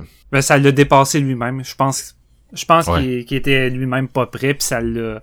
Ben, il doit être en train de flotter sur un nuage, ce gars-là, là, c'est sûr. Ça, ben ça, ou ça qui stresse aussi, parce que hey, le poids sur les épaules que t'as, là, euh, avec un deuxième, troisième film, quand ton premier fait cet effet-là, là, euh, puis des fois, sortir c'est- ça aussi rapidement, tu sais, on, on, on l'a pas dit, là, mais Jordan Peele puis Harry Astor, là, ils ont sorti leur deuxième film crissement rapproché, tu sais, Harry Astor, c'était en deux ans, calique. Tu sais, puis Ouais, Jordan ben- Peele Jordan Peele, c'était 2017, hein, c'est ça? Ouais. Ouais, ben Jordan Peele, je me dis, tu sais, prends ton temps, dude, ça va bien aller. Là, cette année, il, il produit puis il co-scénarise euh, le nouveau Candyman, qui est clairement, je le dis tout de suite, ma, ma plus grosse attente horreur de 2020. là. L'année passée, c'était Us, cette année, c'est Candyman, là, sans dire long sur euh, mon amour de, de Jordan, mais écoute, ça, ça, va, ça va, ça va devenir gros. Ça, J'ai- ça va Moi, j'ai le- l'impression que c'est un gars qui va bien gérer la pression aussi. Tu sais, comme tu dis, Steven, c'est gros de l'avoir sur, sur les épaules comme ça, mais je pense pas que c'est un gars qui va vivre le stress, mais il va plus profiter du fait de, de ce tremplin-là. Ouais. Avec, il- il a- lui, il, va, il a le droit au budget qu'il veut pour faire tous ses prochains projets, on s'entend-tu, là? Ouais, ouais. Euh, je pense pas qu'il va se mettre de barrière, puis il va juste continuer par son amour pour le genre, comme on a parlé, est définitif. Mais c'est sûr qu'il y a plein d'autres idées. Puis là, il- lui, ce qu'il voit devant lui, c'est la possibilité d'arriver à terme avec toutes ces petites idées-là. Fait que vraiment, euh, c'est le, le réalisateur à suivre. C'est incroyable comment, tu sais, à travers tout... Il y a tellement de films cette année des gros studios que on a vu puis on était juste... Ah, tu sais, même un, un film comme Crawl que je respecte beaucoup, tu sais, tu te dis, ah, j'ai j'ai déjà vu ça, mais Us, t'as pas déjà vu ça, c'est vraiment... C'est c'est une Original, vision de ouais. fou. C'est un ovni. C'est... Non, c'est ça, c'est c'est vraiment... Ça a la marque d'un d'un auteur, tu sais, dans le sens que c'est vraiment un film que t'associes à la personne qui l'a fait, tu vas toujours associer, puis il va avoir le style Jordan Peele qui est déjà clairement en train d'émerger, by the way, là. On en, en- en seulement deux films, là, je pense que, tu sais, on voit clairement c'est quoi ses tendances. Puis, tu sais, il va en faire une coupe d'autres, puis ça va devenir le... le tu sais, il va avoir un canon, là, un peu comme euh, on parle d'un Tarantino ou d'un Nolan, là, ben, Ouais. Écoute, je veux pas non plus le comparer à ça parce qu'il y a du monde qui font paniquer à m'écouter, mais c'est juste dans le sens que c'est vraiment un, c'est juste vraiment un cinéma tellement unique que je, tu sais, c'est un, c'est un gars qui va, pour moi, survivre à l'épreuve du temps. là. Mm. Je suis bien d'accord. GF, ton number 3. Midsommar! Oh! Ouais. Mais tu sais, comme je vous disais tantôt, il y a vraiment, à partir de là, il y a plus de position. C'est vraiment juste, on, je name drop les, toutes les, les, les meilleurs. je veux dire, Midsommar, j'ai vraiment adoré ça.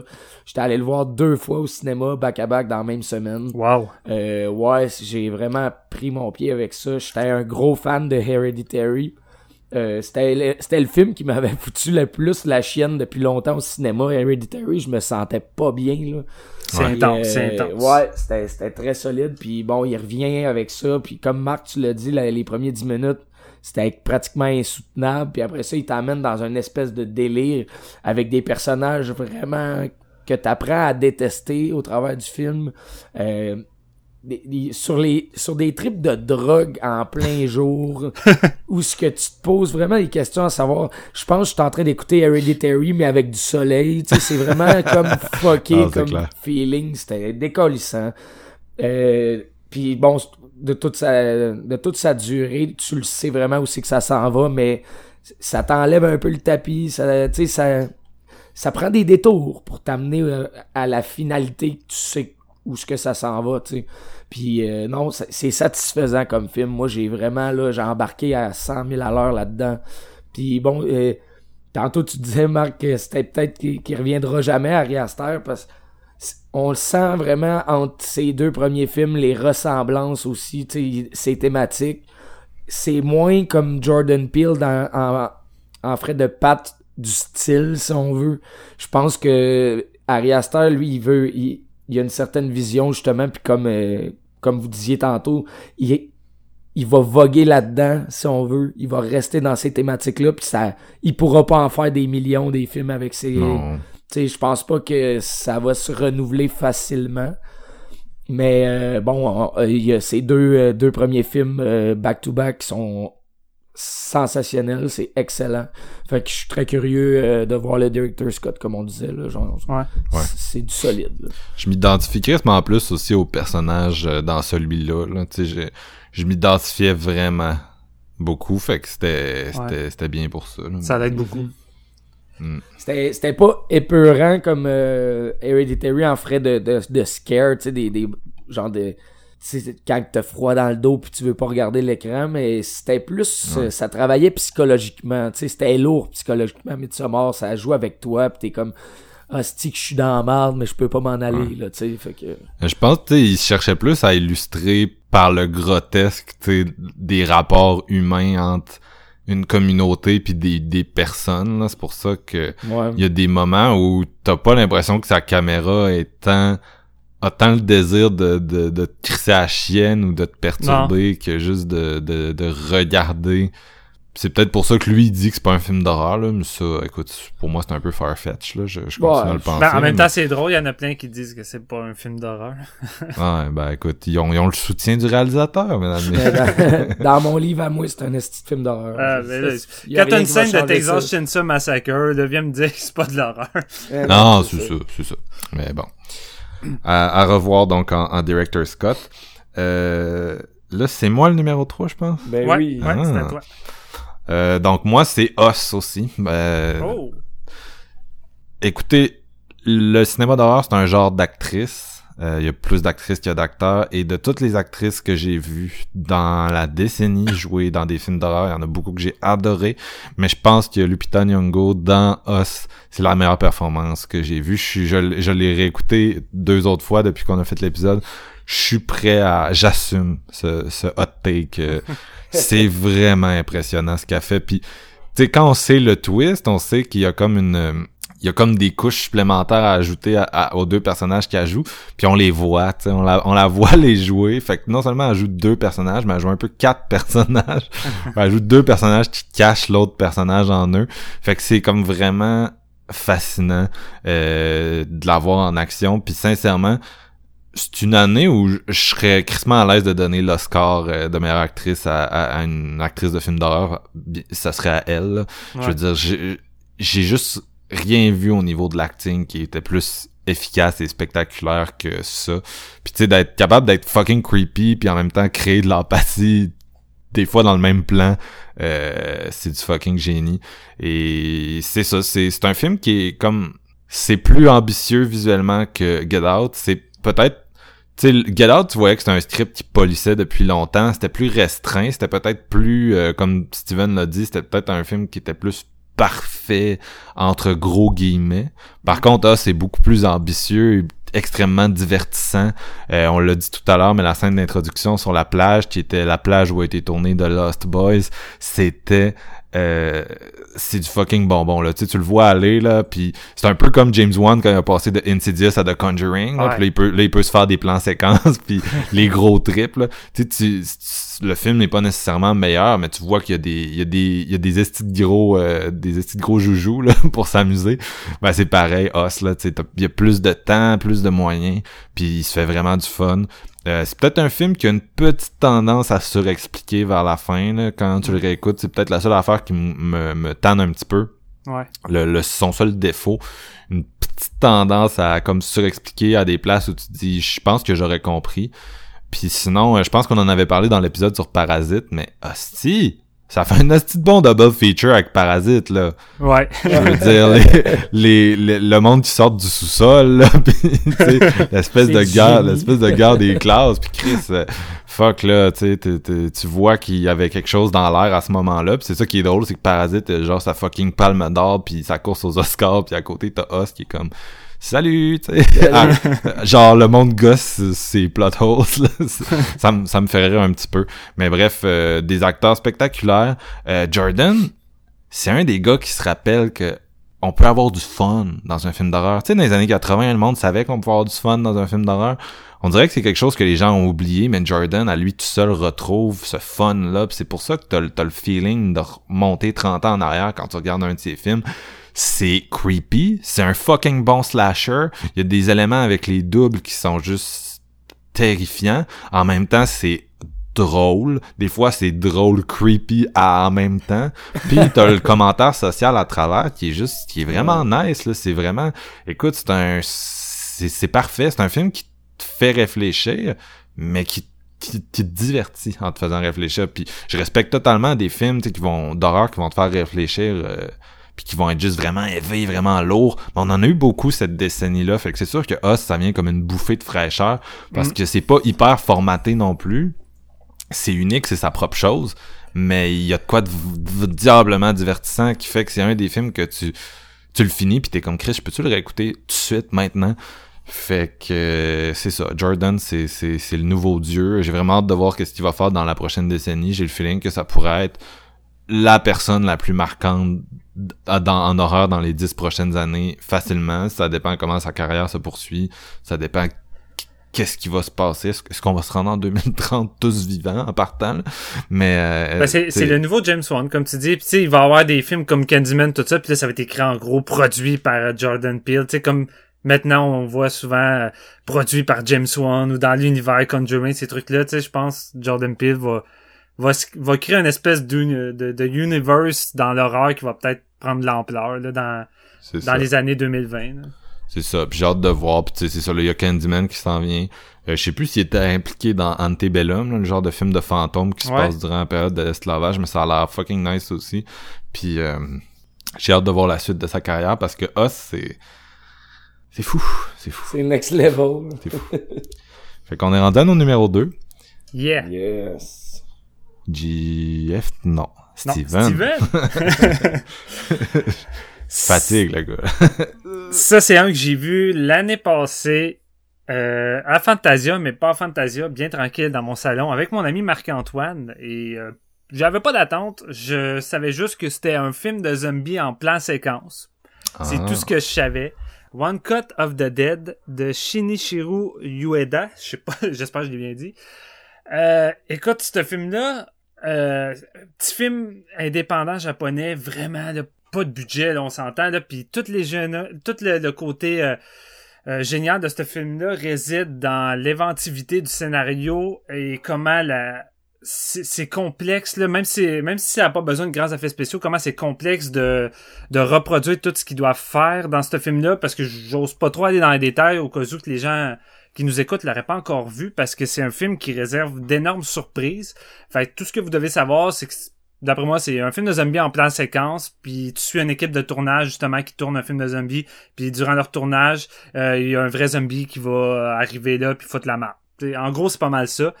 Mais c'est un film tellement plus rafraîchissant que ça, ça va plus loin que ça. Et je me rappelle qu'à un moment donné, en parcours de film, je regardais Marc, j'étais comme c'est juste ça? Tu sais, vraiment, j'étais comme un peu déçu parce que le film avait bonne réputation. Puis là, ça, ça va complètement ailleurs et j'ai je suis tombé en amour avec ce film-là. J'ai ri comme c'est pas possible. Il y a, il y a une magie, il y a un cœur qui transperce l'écran avec ce film-là. C'est une déclaration d'amour au cinéma du cinéma indépendant, euh, de, de, toutes les petites équipes, tous les petits réalisateurs qui ont pas encore rien réalisé, les gens qui veulent devenir réalisateurs, t'écoutes ça, t'as envie de prendre ta caméra puis d'aller tourner un film avec tes chums. Euh, c'est c'est juste génial. Puis maintenant qu'il est débarqué sur Shudder, le film a comme vraiment une espèce de grosse vague d'amour euh, de la part de la, communauté horrifique. C'est pratiquement le film que tu vas voir dans toutes les tops euh, d'horreur cette année. Et avec raison pour moi, c'est un film qui a beaucoup de hype, mais qui, qui est à la hauteur de son hype. Et j'avais peur j'avais peur qu'un deuxième visionnement puisse nuire à certains points du film et au contraire, j'ai trouvé que ça les rendait meilleurs. Je l'ai écouté une, deuxième fois avec ma copine et j'ai encore plus trippé puis je trouve que c'est un des films les plus originaux et marquants de cette décennie, tout court. Vraiment, c'est un film que je vais revoir euh, souvent et j'ai juste vraiment trippé. J'ai eu beaucoup de fun, j'ai ri et c'est euh, c'est un film vraiment cute. C'est un film que t'as vraiment envie d'aimer et que je m'attendais juste zéro à voir ça. Fait que merci Marc-Antoine parce que c'est toi qui m'as pratiquement motivé à l'écouter la première fois l'année passée. Et j'ai pas tant aimé ça. ouais, t'as pas tant aimé ça. c'est l'ironie, c'est l'ironie, mais tant mieux, tant mieux. C'est toujours Je trouvais ça correct. C'est un, un, un, un bon film, mais tu sais, comme ça fait partie des des, des autres bons films de cette année. Je veux dire, euh, sans plus. Non, c'est ça. Ben, tu sais, moi, j'ai beaucoup entendu euh, des gens qui disaient que ça les, ça les passionnait à faire des films. Je pense que ça résonne beaucoup avec le crowd qui fait des films parce que c'est vraiment un ode à, à ça. Puis tu sais, dans un dans le genre qui est l'horreur, surtout en ce moment, il y a tellement de, de, de jeunes qui s'essayent avec des petits films indépendants, qui essaient de monter un, un tout petit budget pour faire des trucs DIY puis essayer d'émerger. Puis ce film-là est comme un gros ode à ça, mais en même temps, c'est genre, c'est vraiment le fun. C'est, ça a beaucoup de cœur, fait que... C'est drôle en tabarnak, là. Il y a vraiment des moments hilarants, ça n'a pas de sens. Toi, Jeff, ton numéro 2, c'est quoi qui est, c'est quoi qui, qui est ton troisième numéro 1? Euh, mon troisième numéro 1, c'est euh, The Lighthouse de Robert Eggers. C'est quoi le numéro 1 de ce gars-là? ah ben, je pense qu'il est triché. Il y en a mis un que euh, moi, j'aurais pas mis là. Je pense c'est Je viens de réaliser ça aussi, mais je pense que c'est... En tout cas, on va en parler tantôt, c'est pas grave. Peut-être que j'ai, je me suis trompé de top, mais c'est pas grave. Euh, hey, Lighthouse, Robert Eggers, tabarnak, hein? Un esti de film, ça. ça honnêtement, j'aurais tellement aimé ça qu'on fasse un épisode là-dessus, Steven. Ouais. Je te fais pas une petite flèche pendant tout. Là. ça pis Midsummer, c'est, c'est mes tristesses. Euh. Ouais, on, a, ben, on les a échappées, celles-là. Écoute, c'est Robert Pattinson, Willem Dafoe qui s'en vont s'occuper d'un fort pendant euh, une durée X, à la fin des années 1800. Puis dont Willem Dafoe qui joue un espèce de d'alcoolique marin vraiment comme grognon puis écoute-moi puis t'as Robert Pattinson qui joue l'espèce de, de jeune au passé obscur que tu tu trusterais pas mais qui s'entendent pas vraiment les deux puis là finalement au travers de de l'isolement de l'alcool et de euh, écoute ça dégénère tellement ce film là. les dialogues sont incroyable. On s'entend, tu passes quasiment genre deux heures avec deux personnages qui parlent puis qui font qui s'occupent d'un fort. Fait que je veux, veux pas. Euh, c'est pas euh, c'est pas un film qui est limité. C'est un film qui dans le fond qui va euh, qui va t'emporter comme un peu la mer. Tu sais, genre tu, tu vas dériver avec les avec les personnages dans l'espèce d'une débandade psychologique incroyable. c'est le format du film, c'est quoi? C'est en 4-3? Comment que t'appelles ça? Euh, je sais plus si c'est en 4-3, man. Faudrait que je recheck. Je me rappelle plus par ben, cœur, mais ouais, tu sais, ça fait plus carré. C'est carré, là. mais je pense que c'est le format... Parce que... Robert Eggers puis Harry Astor sont amis, by the way.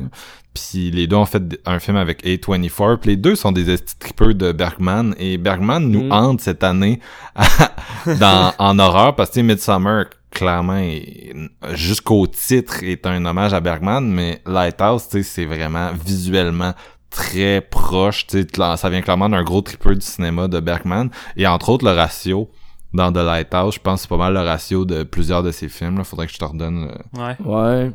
C'est, ça, ça l'ajoute tellement quelque chose à l'écran justement parce que c'est ça, ça rend les trucs plus grands tu sais c'est honnêtement letterboxé comme euh, comme les films d'aujourd'hui ça aurait pas eu autant l'impact, là, c'est...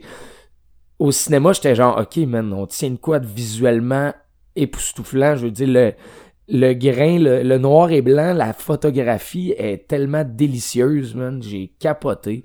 Euh, un travail sonore aussi qui est... Euh, ça, ça troue la peau, man. tu files pas bien, t'es là-dessus. Puis les gars, tu vois qu'ils...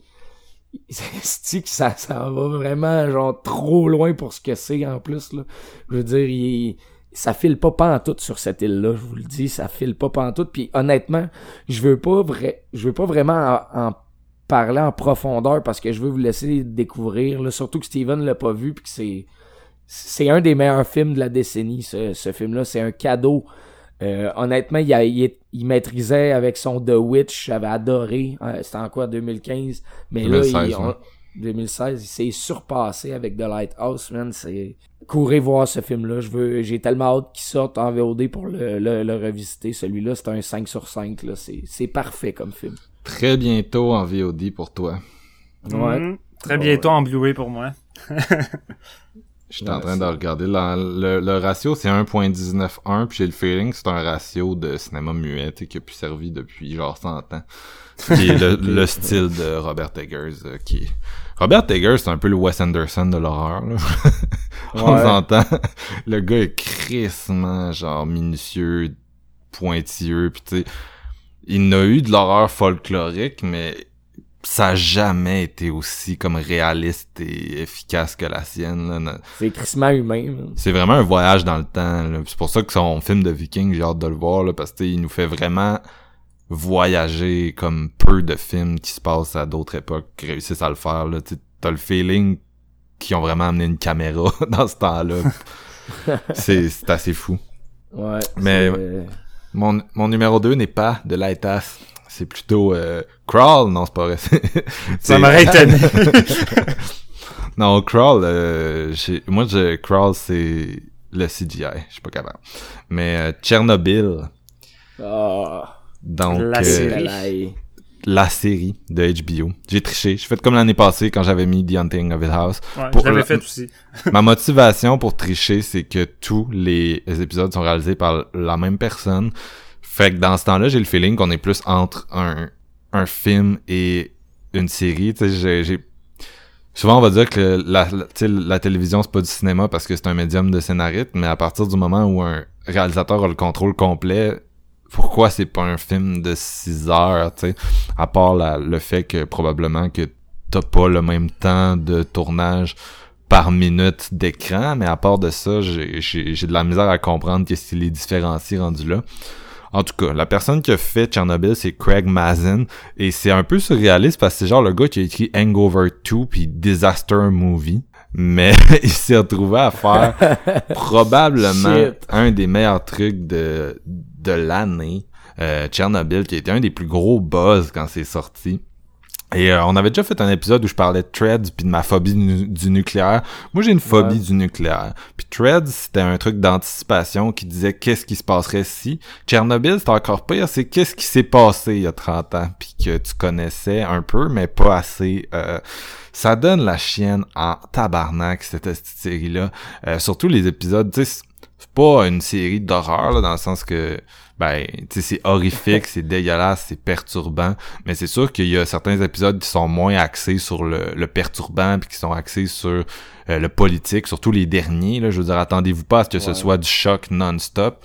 Vers la fin, c'est plus un espèce d'épilogue où on tire des, des, des conclusions puis un procès puis mais euh, non, c'était vraiment déstabilisant. Il y a une série de séquences qui te prennent à la gorge. Entre autres, euh, quand les GF va, va, va, va, dire « Oh oui, man! » Mais quand ils sont sur un toit en espèce de plan séquence, puis les gars ont une minute pour courir sur le toit, prendre une pelle, enlever un morceau de réacteur, voici ça, de graphite, qui est genre, tu sais, le graphite, genre, tu y touches à main nue, basically, ta main fond pis t'es mort, là. Fait que, ils ont une minute pour aller sur le toit, prendre du graphite avec une pelle, calisser ça, euh, en en bas du toit parce que l'objectif c'est de libérer le toit. Mais tu sais, s'il y a un petit trou dans leur combinaison de fortune, sont morts. S'il reste plus qu'une minute sur le toit, sont morts. Puis bon, on s'entend qu'ils sont morts anyway, là, juste à être dans la zone. En général, euh, ils vont probablement vivre beaucoup moins longtemps que la majorité des êtres humains.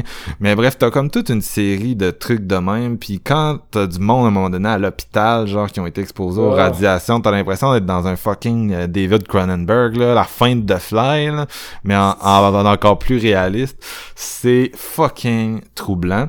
Et un des trucs que j'aime de Tchernobyl, c'est que c'est pas juste une série qui va dire hey regarde dans les années 80 comment les communistes étaient des caves puis comment les communistes ils géraient mal euh, leurs affaires puis tu sais ça, ça aurait facilement pu devenir un une série historique sans grand euh, impact mais ce qui est intéressant, c'est que Craig Mazin, le fameux réalisateur de Hangover, euh, le fameux scénariste de Hangover 2, réussit à faire des morales qui sont crissement universelles, puis surtout faire de quoi qui touche crissement je pense les sujets de maintenant, tu sais, sa série avant tout, avant le tous les, les effets chocs puis les trucs qui vont vraiment te te, te décrisser, c'est une série sur le fait que un, si un gouvernement choisit de mentir outrageusement, de nier la réalité, il va en souffrir.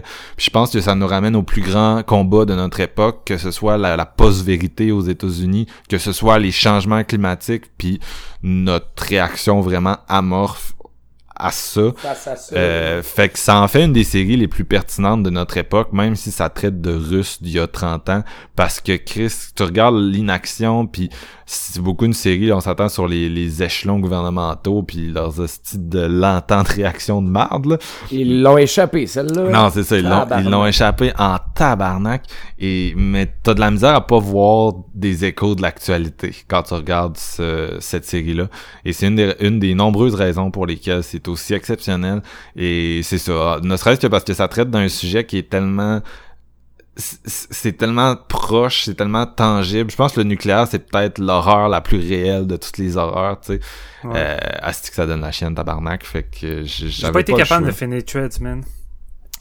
Ben, tu sais, c'est différent de Threads, là. Threads, c'était, c'était, Threads, ça, ça tapait vraiment très, très fort. Tchernobyl, je pense pas que ça tape aussi fort. Ok. Ne serait-ce que parce que c'est, tu sais, ça essaie d'être fidèle à la réalité. C'est sûr, il y a des, des passages romancés, on s'entend. Mais tu sais, ça se base sur une réalité. Tandis que Tread, c'est le scénario du pire. Fait que tabarnak. Une des scènes de tension de l'année les plus épiques, c'est quand il envoie trois... Euh, trois gars dans le en dessous du réacteur dans l'eau pour aller genre fermer des valves puis leur lampe de poche à, à manque de batterie genre puis je suis comme je pense que je vais. Je, à ce moment-là, j'étais là, ça se pourrait que je pète aux frettes live tellement je suis stressé. je, je, filais pas pendant tout. Ah non, non, c'est, c'est, on filait pas. On filait pas. mais c'est excellent. Fait qu'encore une fois, la, la question est là. Est-ce que la question est ouverte? Est-ce que c'est de l'horreur? Est-ce que c'est un film même?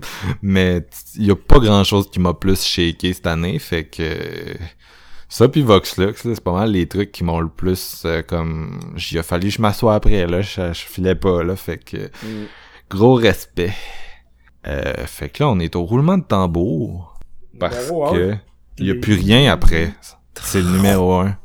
La fin, le meilleur film d'horreur de 2019. Selon Steven François, dis-nous-le, c'est Midsummer, on le sait.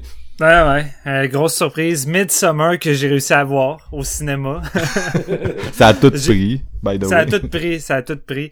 Euh, je l'ai vu en plus dans le meilleur cinéma euh, du monde, le Mayfair. Euh, oh oui. Dans une expérience assez unique. Une salle quand même pleine.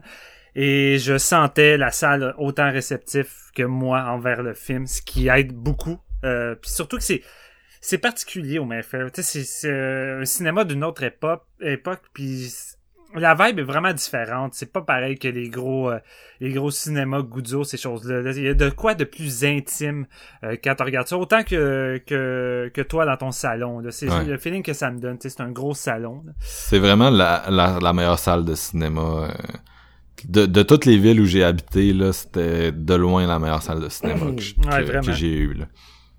Et Harry Astor, ben moi c'est mon c'est mon chouchou, mon nouveau chouchou de cette décennie. Euh, J'adhère beaucoup trop à son cinéma au point que ça me fait mal en dedans. Euh, Hereditary, ça m'avait bouleversé émotionnellement comme ça me l'avait pas fait depuis un bon moment, je dirais.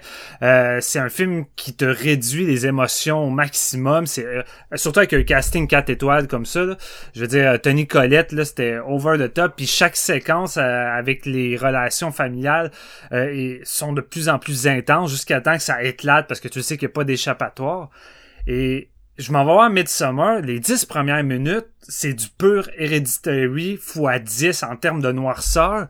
Et la façon que c'est mis en scène, je, me rappelle encore comme comme si c'était comme si c'était hier que j'avais vu le film au cinéma, là, mais ce plan avec les lumières de, de, de police d'ambulance, euh, de, de caméra qui rentrent dans la maison avec les tuyaux et tu découvres la tragédie, c'est c'est cauchemardesque. Et la façon qu'il enchaîne la douleur du personnage, comme celle de Tony Collette qui vient d'apprendre qu'elle a perdu son enfant, qui est assis sur le divan sur son chum, en train de pleurer toutes les larmes de son corps, puis la caméra qui passe barre en barre la fenêtre avec la petite tempête de neige, puis t'as le titre Midsummer qui embarque. J'étais comme le générique pourrait embarquer là et je viens de voir mon film préféré de l'année. C'est absurde là, les 10 premières minutes, comme l'a dit Marc-Antoine, c'est intense. Puis je me dis, Chris, je, je sais dans quoi je m'embarque. C'est du pur Harry Astor, mais après ça, ça on s'en va ailleurs, je trouve. Oui, on reconnaît les sa patte, on reconnaît des thèmes euh, reliés à Hereditary, mais après ça, après cette noirceur-là de 10 minutes où il n'y a aucune euh, lumière, aucun éclairage, on rentre purement dans, dans la, la, la, lumière pour jamais en ressortir jusqu'à la fin.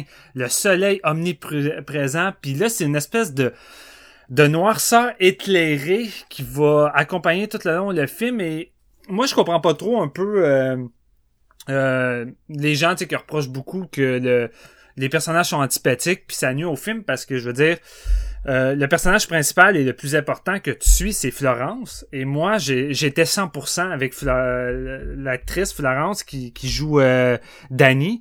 Et les autres personnages, tu suis, puis tu sais, oui, ils sont détestables, oui, c'est des salopards, mais en même temps, ça marche pas mal avec le propos puis le, le, cheminement du personnage parce que t'es là, tu suis Danny qui, qui est complètement dévasté puis ce voyage-là imprévu est comme un moyen de se rattacher avec les avec les êtres humains parce que son groupe d'amis, son chum, sont pas là pour elle, sont pas là pour vivre son deuil. Son deuil est en train de la vivre tout seul, puis vivre un deuil tout seul, c'est quelque chose que j'ai j'ai heureusement pas encore vécu, mais c'est quelque chose qui semble difficile et voire impossible parfois à surmonter quand t'as pas les, gens avec toi. Puis là, t'arrives dans cet endroit-là où que c'est une grosse communauté qui agit d'une façon totalement à l'opposé de la civilisation, qui vient vraiment d'une autre époque, mais qui réussissent à faire quelque chose qu'on a perdu, à créer des connexions humaines, à écouter les autres. Et tu vois Dani qui qui est intéressée à ça, qu'elle se fond dans la masse, puis qu'elle voit les connexions humaines qu'elle a pu, mais qu'elle arrive. Puis tu sais, nous autres qu'on est on est, on est incrusté là-dedans, je veux dire, dans cette communauté-là, euh, civilisation, où on est tous sur nos cellulaires, tous connectés avec le, l'ordinateur, Facebook, tout ça, qu'on a de la misère pratiquement à communiquer face à face avec les autres. On a un peu perdu de ça.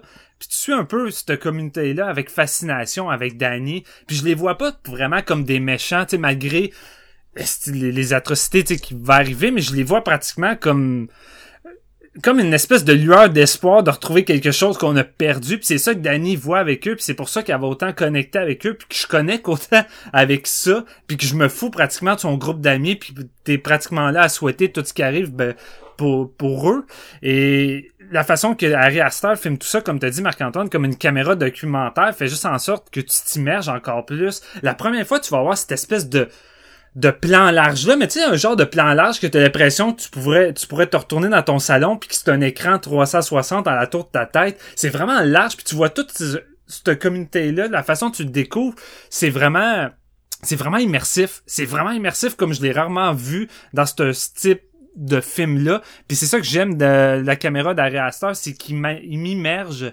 avec les personnages, avec leurs émotions. Je suis vraiment incrusté comme si j'étais là. Et c'est vraiment une expérience unique que tu vis là avec tous ces, ces, ces moments hallucinatoires, comme t'as l'impression d'avoir pris de la drogue avec Danny. Le seul moment dans le cinéma que j'ai vécu ça, c'était avec Gaspard de euh, Noé avec Enter the Void, où que je trouvais que j'étais en train de vivre l'expérience de prendre la drogue que j'ai jamais pris dans ma vie, puis là je trouvais que je revivais ce feeling-là, puis c'est un peu ça, c'est une expérience que tu vas vivre qui est étrange, qui fait ressortir des des, des émotions plus imprévisible qu'un Hereditary et ça m'a juste fasciné du début jusqu'à la fin. Tu sais, moi, les deux heures et demie, j'ai pas vu ça passer. Je comprends qu'il y en a qui a pu trouver ça long, euh, que ça l'éternisait parce que euh, Marc-Antoine l'a dit ça également, Harry Astor est quelqu'un qui aime prendre son temps puis de d'étirer, même si je le vois pas de façon négative, son horreur puis ses moments, tu surtout vers la fin, c'est très étiré, mais moi je le vis avec le personnage, fait que je le vois pas de, de façon négative. Et jusqu'à ce dernier moment fatidique de Danny, je crois que c'est là que ça prend tout son sens puis encore une fois je le vois je vois pas ça comme de manière horrifique mais je le vois comme une espèce de soulagement où j'ai je vis avec ce personnage-là et je, je, je comprends son soulagement à ce moment-là. C'est, c'est vraiment ça mon expérience que j'ai eue avec ça. Puis je vois une de mes séquences les plus mémorables de, de cette, cette année que j'ai vécu puis j'ai senti ma salle de cinéma la, la sentir, c'est quand Danny est plus capable de respirer, puis elle essaie de reprendre son souffle avec la douleur, puis t'as son chum à côté qui est en train de comme la tromper, puis là tu suis tu suis un peu la douleur qu'elle vit à ce moment-là, puis t'as toute la communauté alentour d'elle qui respire, puis qui qui vivent la douleur avec elle, comme pour dire t'es pas tout seul, on la vit avec toi, on t'accompagne. C'est comme c'est un moment tellement intense comme je l'avais vécu dans Hereditary de différentes façons que euh, c'était unique, c'était juste unique dans une salle de cinéma, puis je sentais ma salle vivre ça avec eux. Puis c'est un film que j'ai vraiment hâte de revisiter dans un director's cut pour voir quelle perspective différente que ça va m'amener, mais moi, le théâtrical, en tout cas, me satisfait sur toute la ligne. Et c'est, c'est un sacré film que Harry Astor nous arrive seulement un an après euh, Hereditary. Fait que chapeau, c'est euh, un réalisateur virtuose euh, qui, je sais pas où c'est qu'il va s'en aller par la suite, mais que je suis vraiment curieux. Puis c'est, c'est mon film le plus marquant de l'année que j'ai eu à date. Nice. That's it, man. Puis toi, Jeff? Ben, moi, je pense que j'ai triché, les gars. euh, je m'en suis rendu compte. Mais tu sais, ça, C'est Parasite? ça- Pour moi, ça rentre dans l'horreur. Ben oui, c'est Ouais, Parasite ça, ouais. que j'ai mis en- comme numéro un parce que c'est.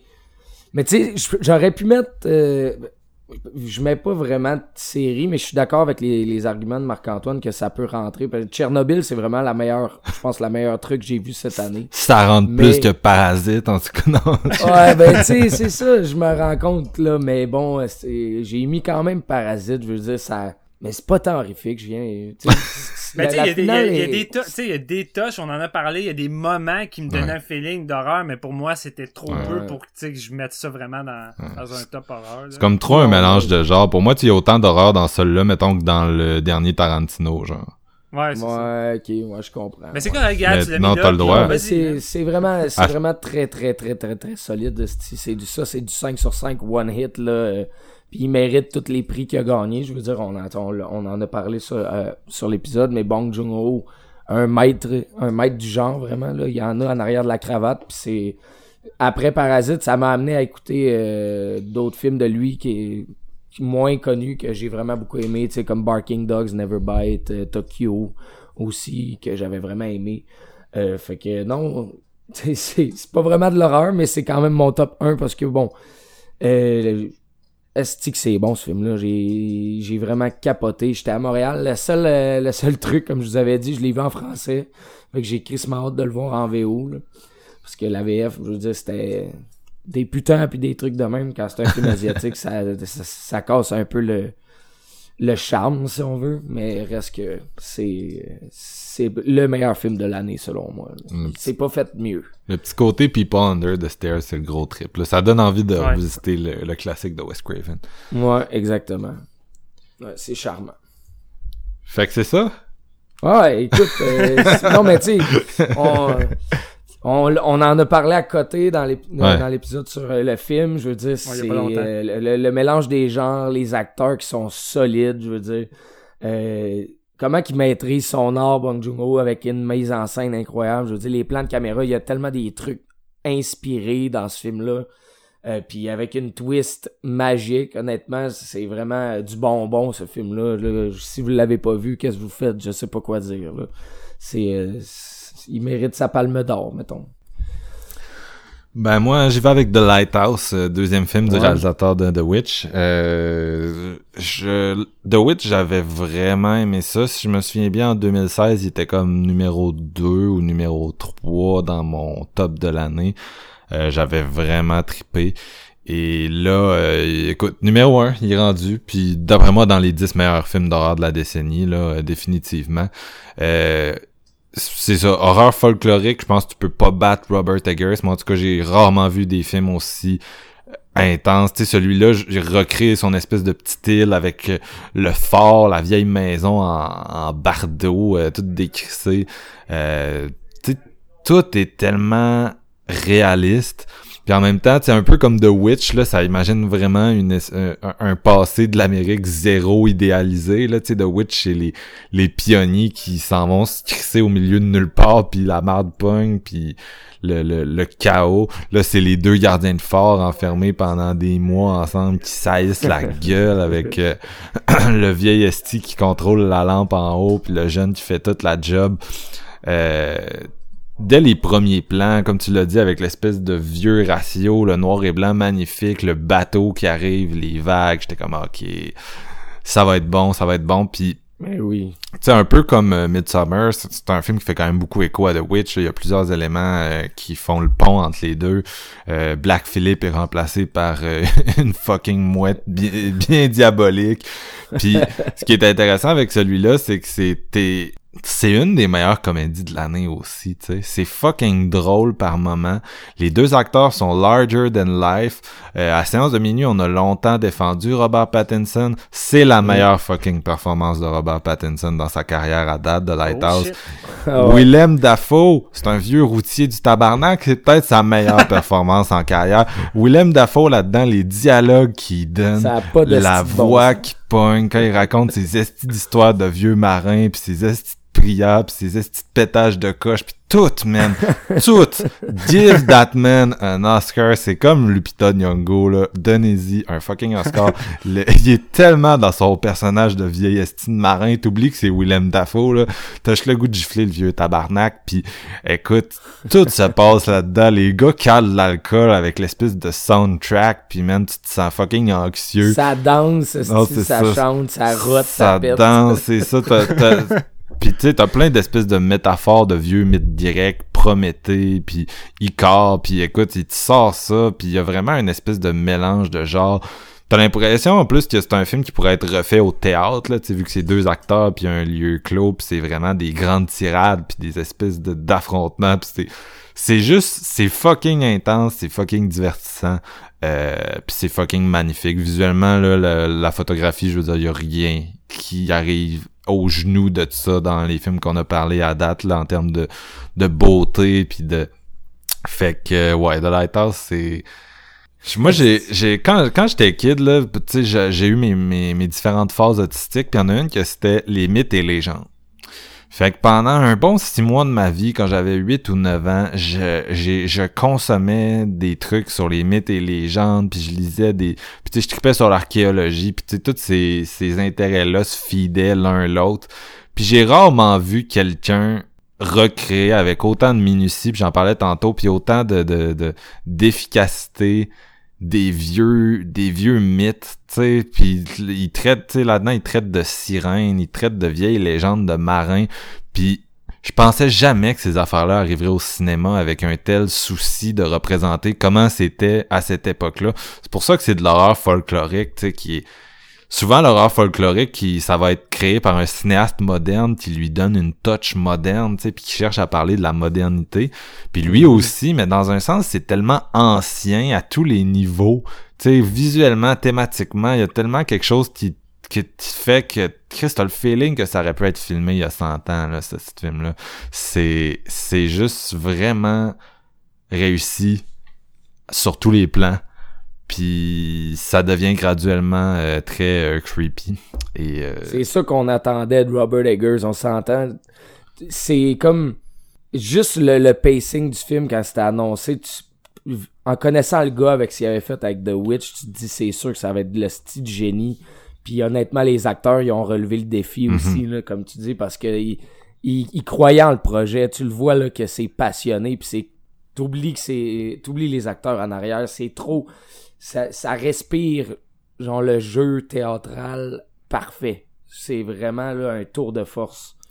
Puis pour moi, oh, tu me demandes c'est lequel le meilleur entre Us puis Get Out, je le sais pas. Tu me demandes c'est lequel le meilleur entre Hereditary puis euh, Midsummer, je le sais pas. Ben tu me demandes c'est qu'est-ce que j'ai le mieux aimé entre The Witch puis The Lighthouse? Autant j'ai capoté sur The Witch quand c'est sorti, autant The Lighthouse pour moi le gars il a up sa game d'un cran.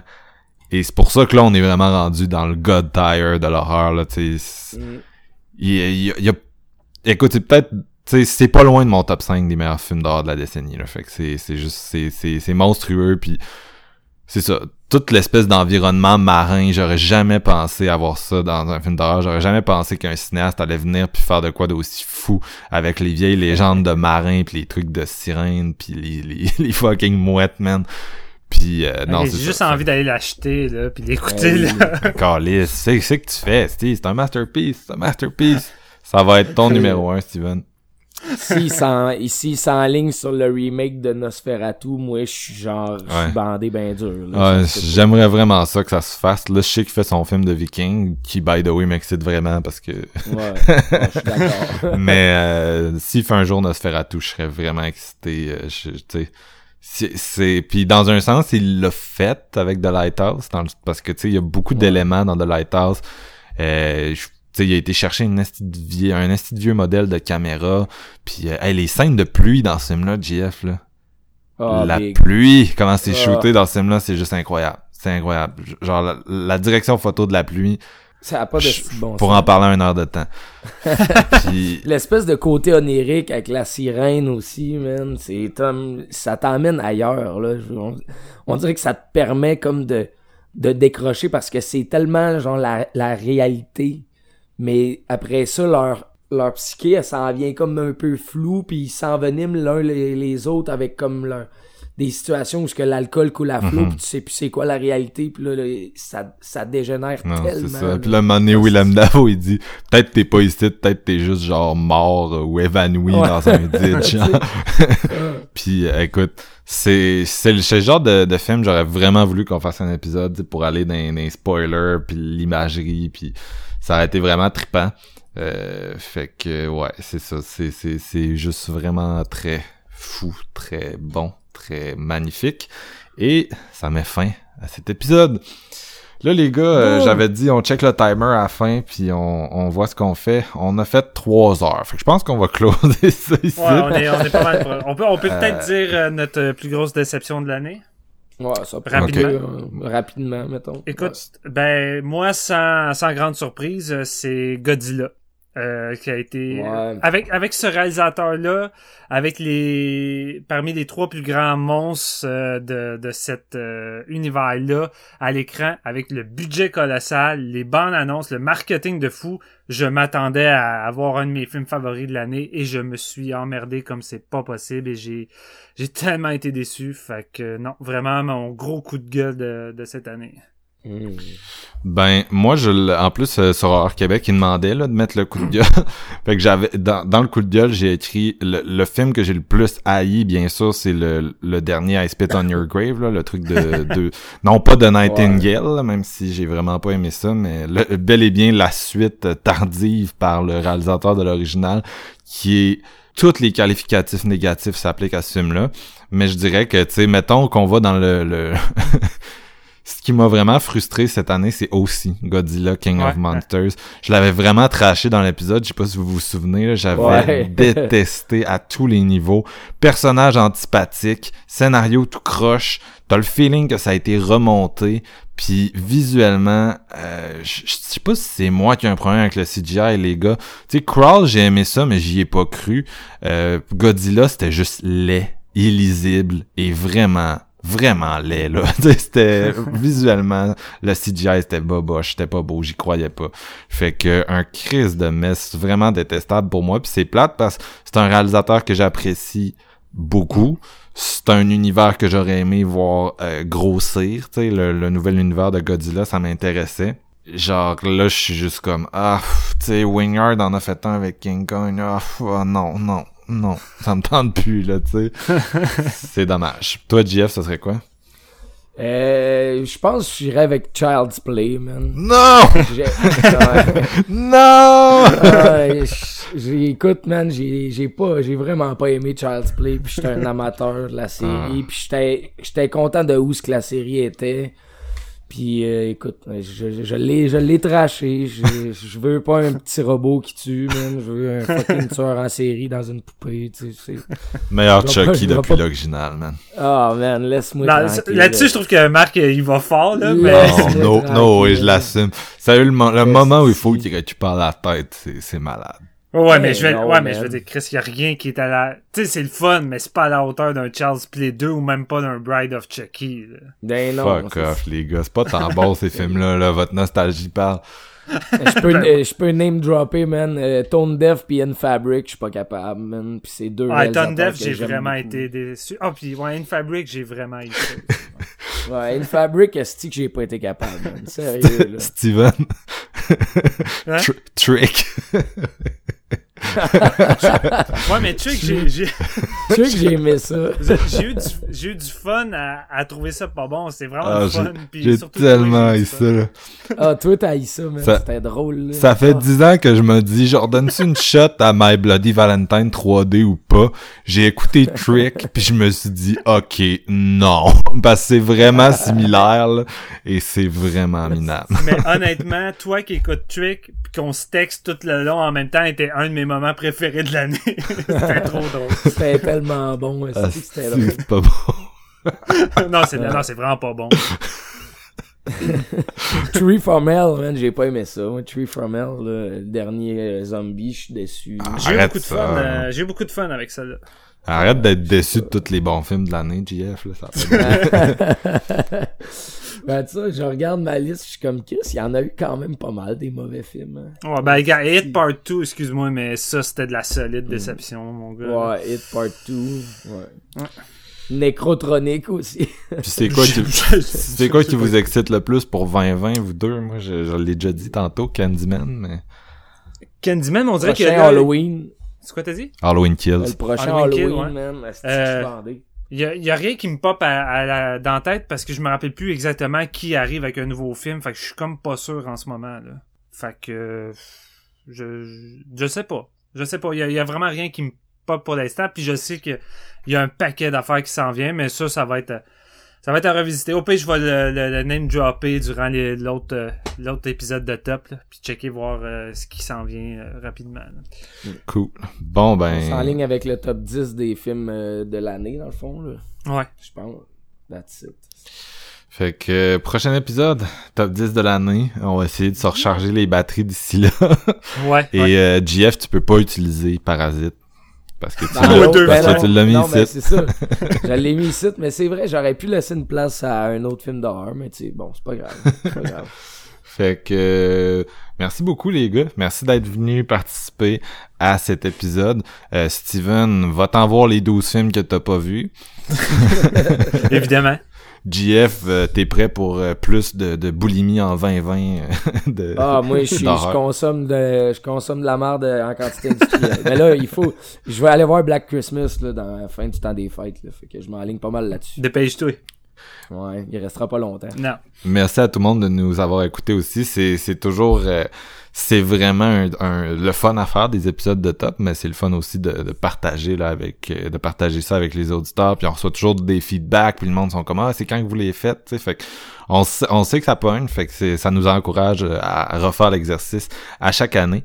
Et euh, je pense qu'on a quand même bien noté où les différents films euh, sont disponibles. Entre autres, euh, je pense, je sais pas si je l'ai dit, mais Us, Chernobyl, c'est sur Crave qui est disponible au Canada, les deux. Ah, cool. Euh, Crave a toutes les séries HBO. Par contre, je pense qu'il faut payer un extra là, pour avoir accès aux, aux séries HBO récentes. Sinon, vous avez juste celles qui datent de plus de 5 ans. Euh, mais bref, sur Crave, il y a Us, il y a euh, les, les, épisodes de Tchernobyl pour ceux qui sont prêts à, à payer. Là.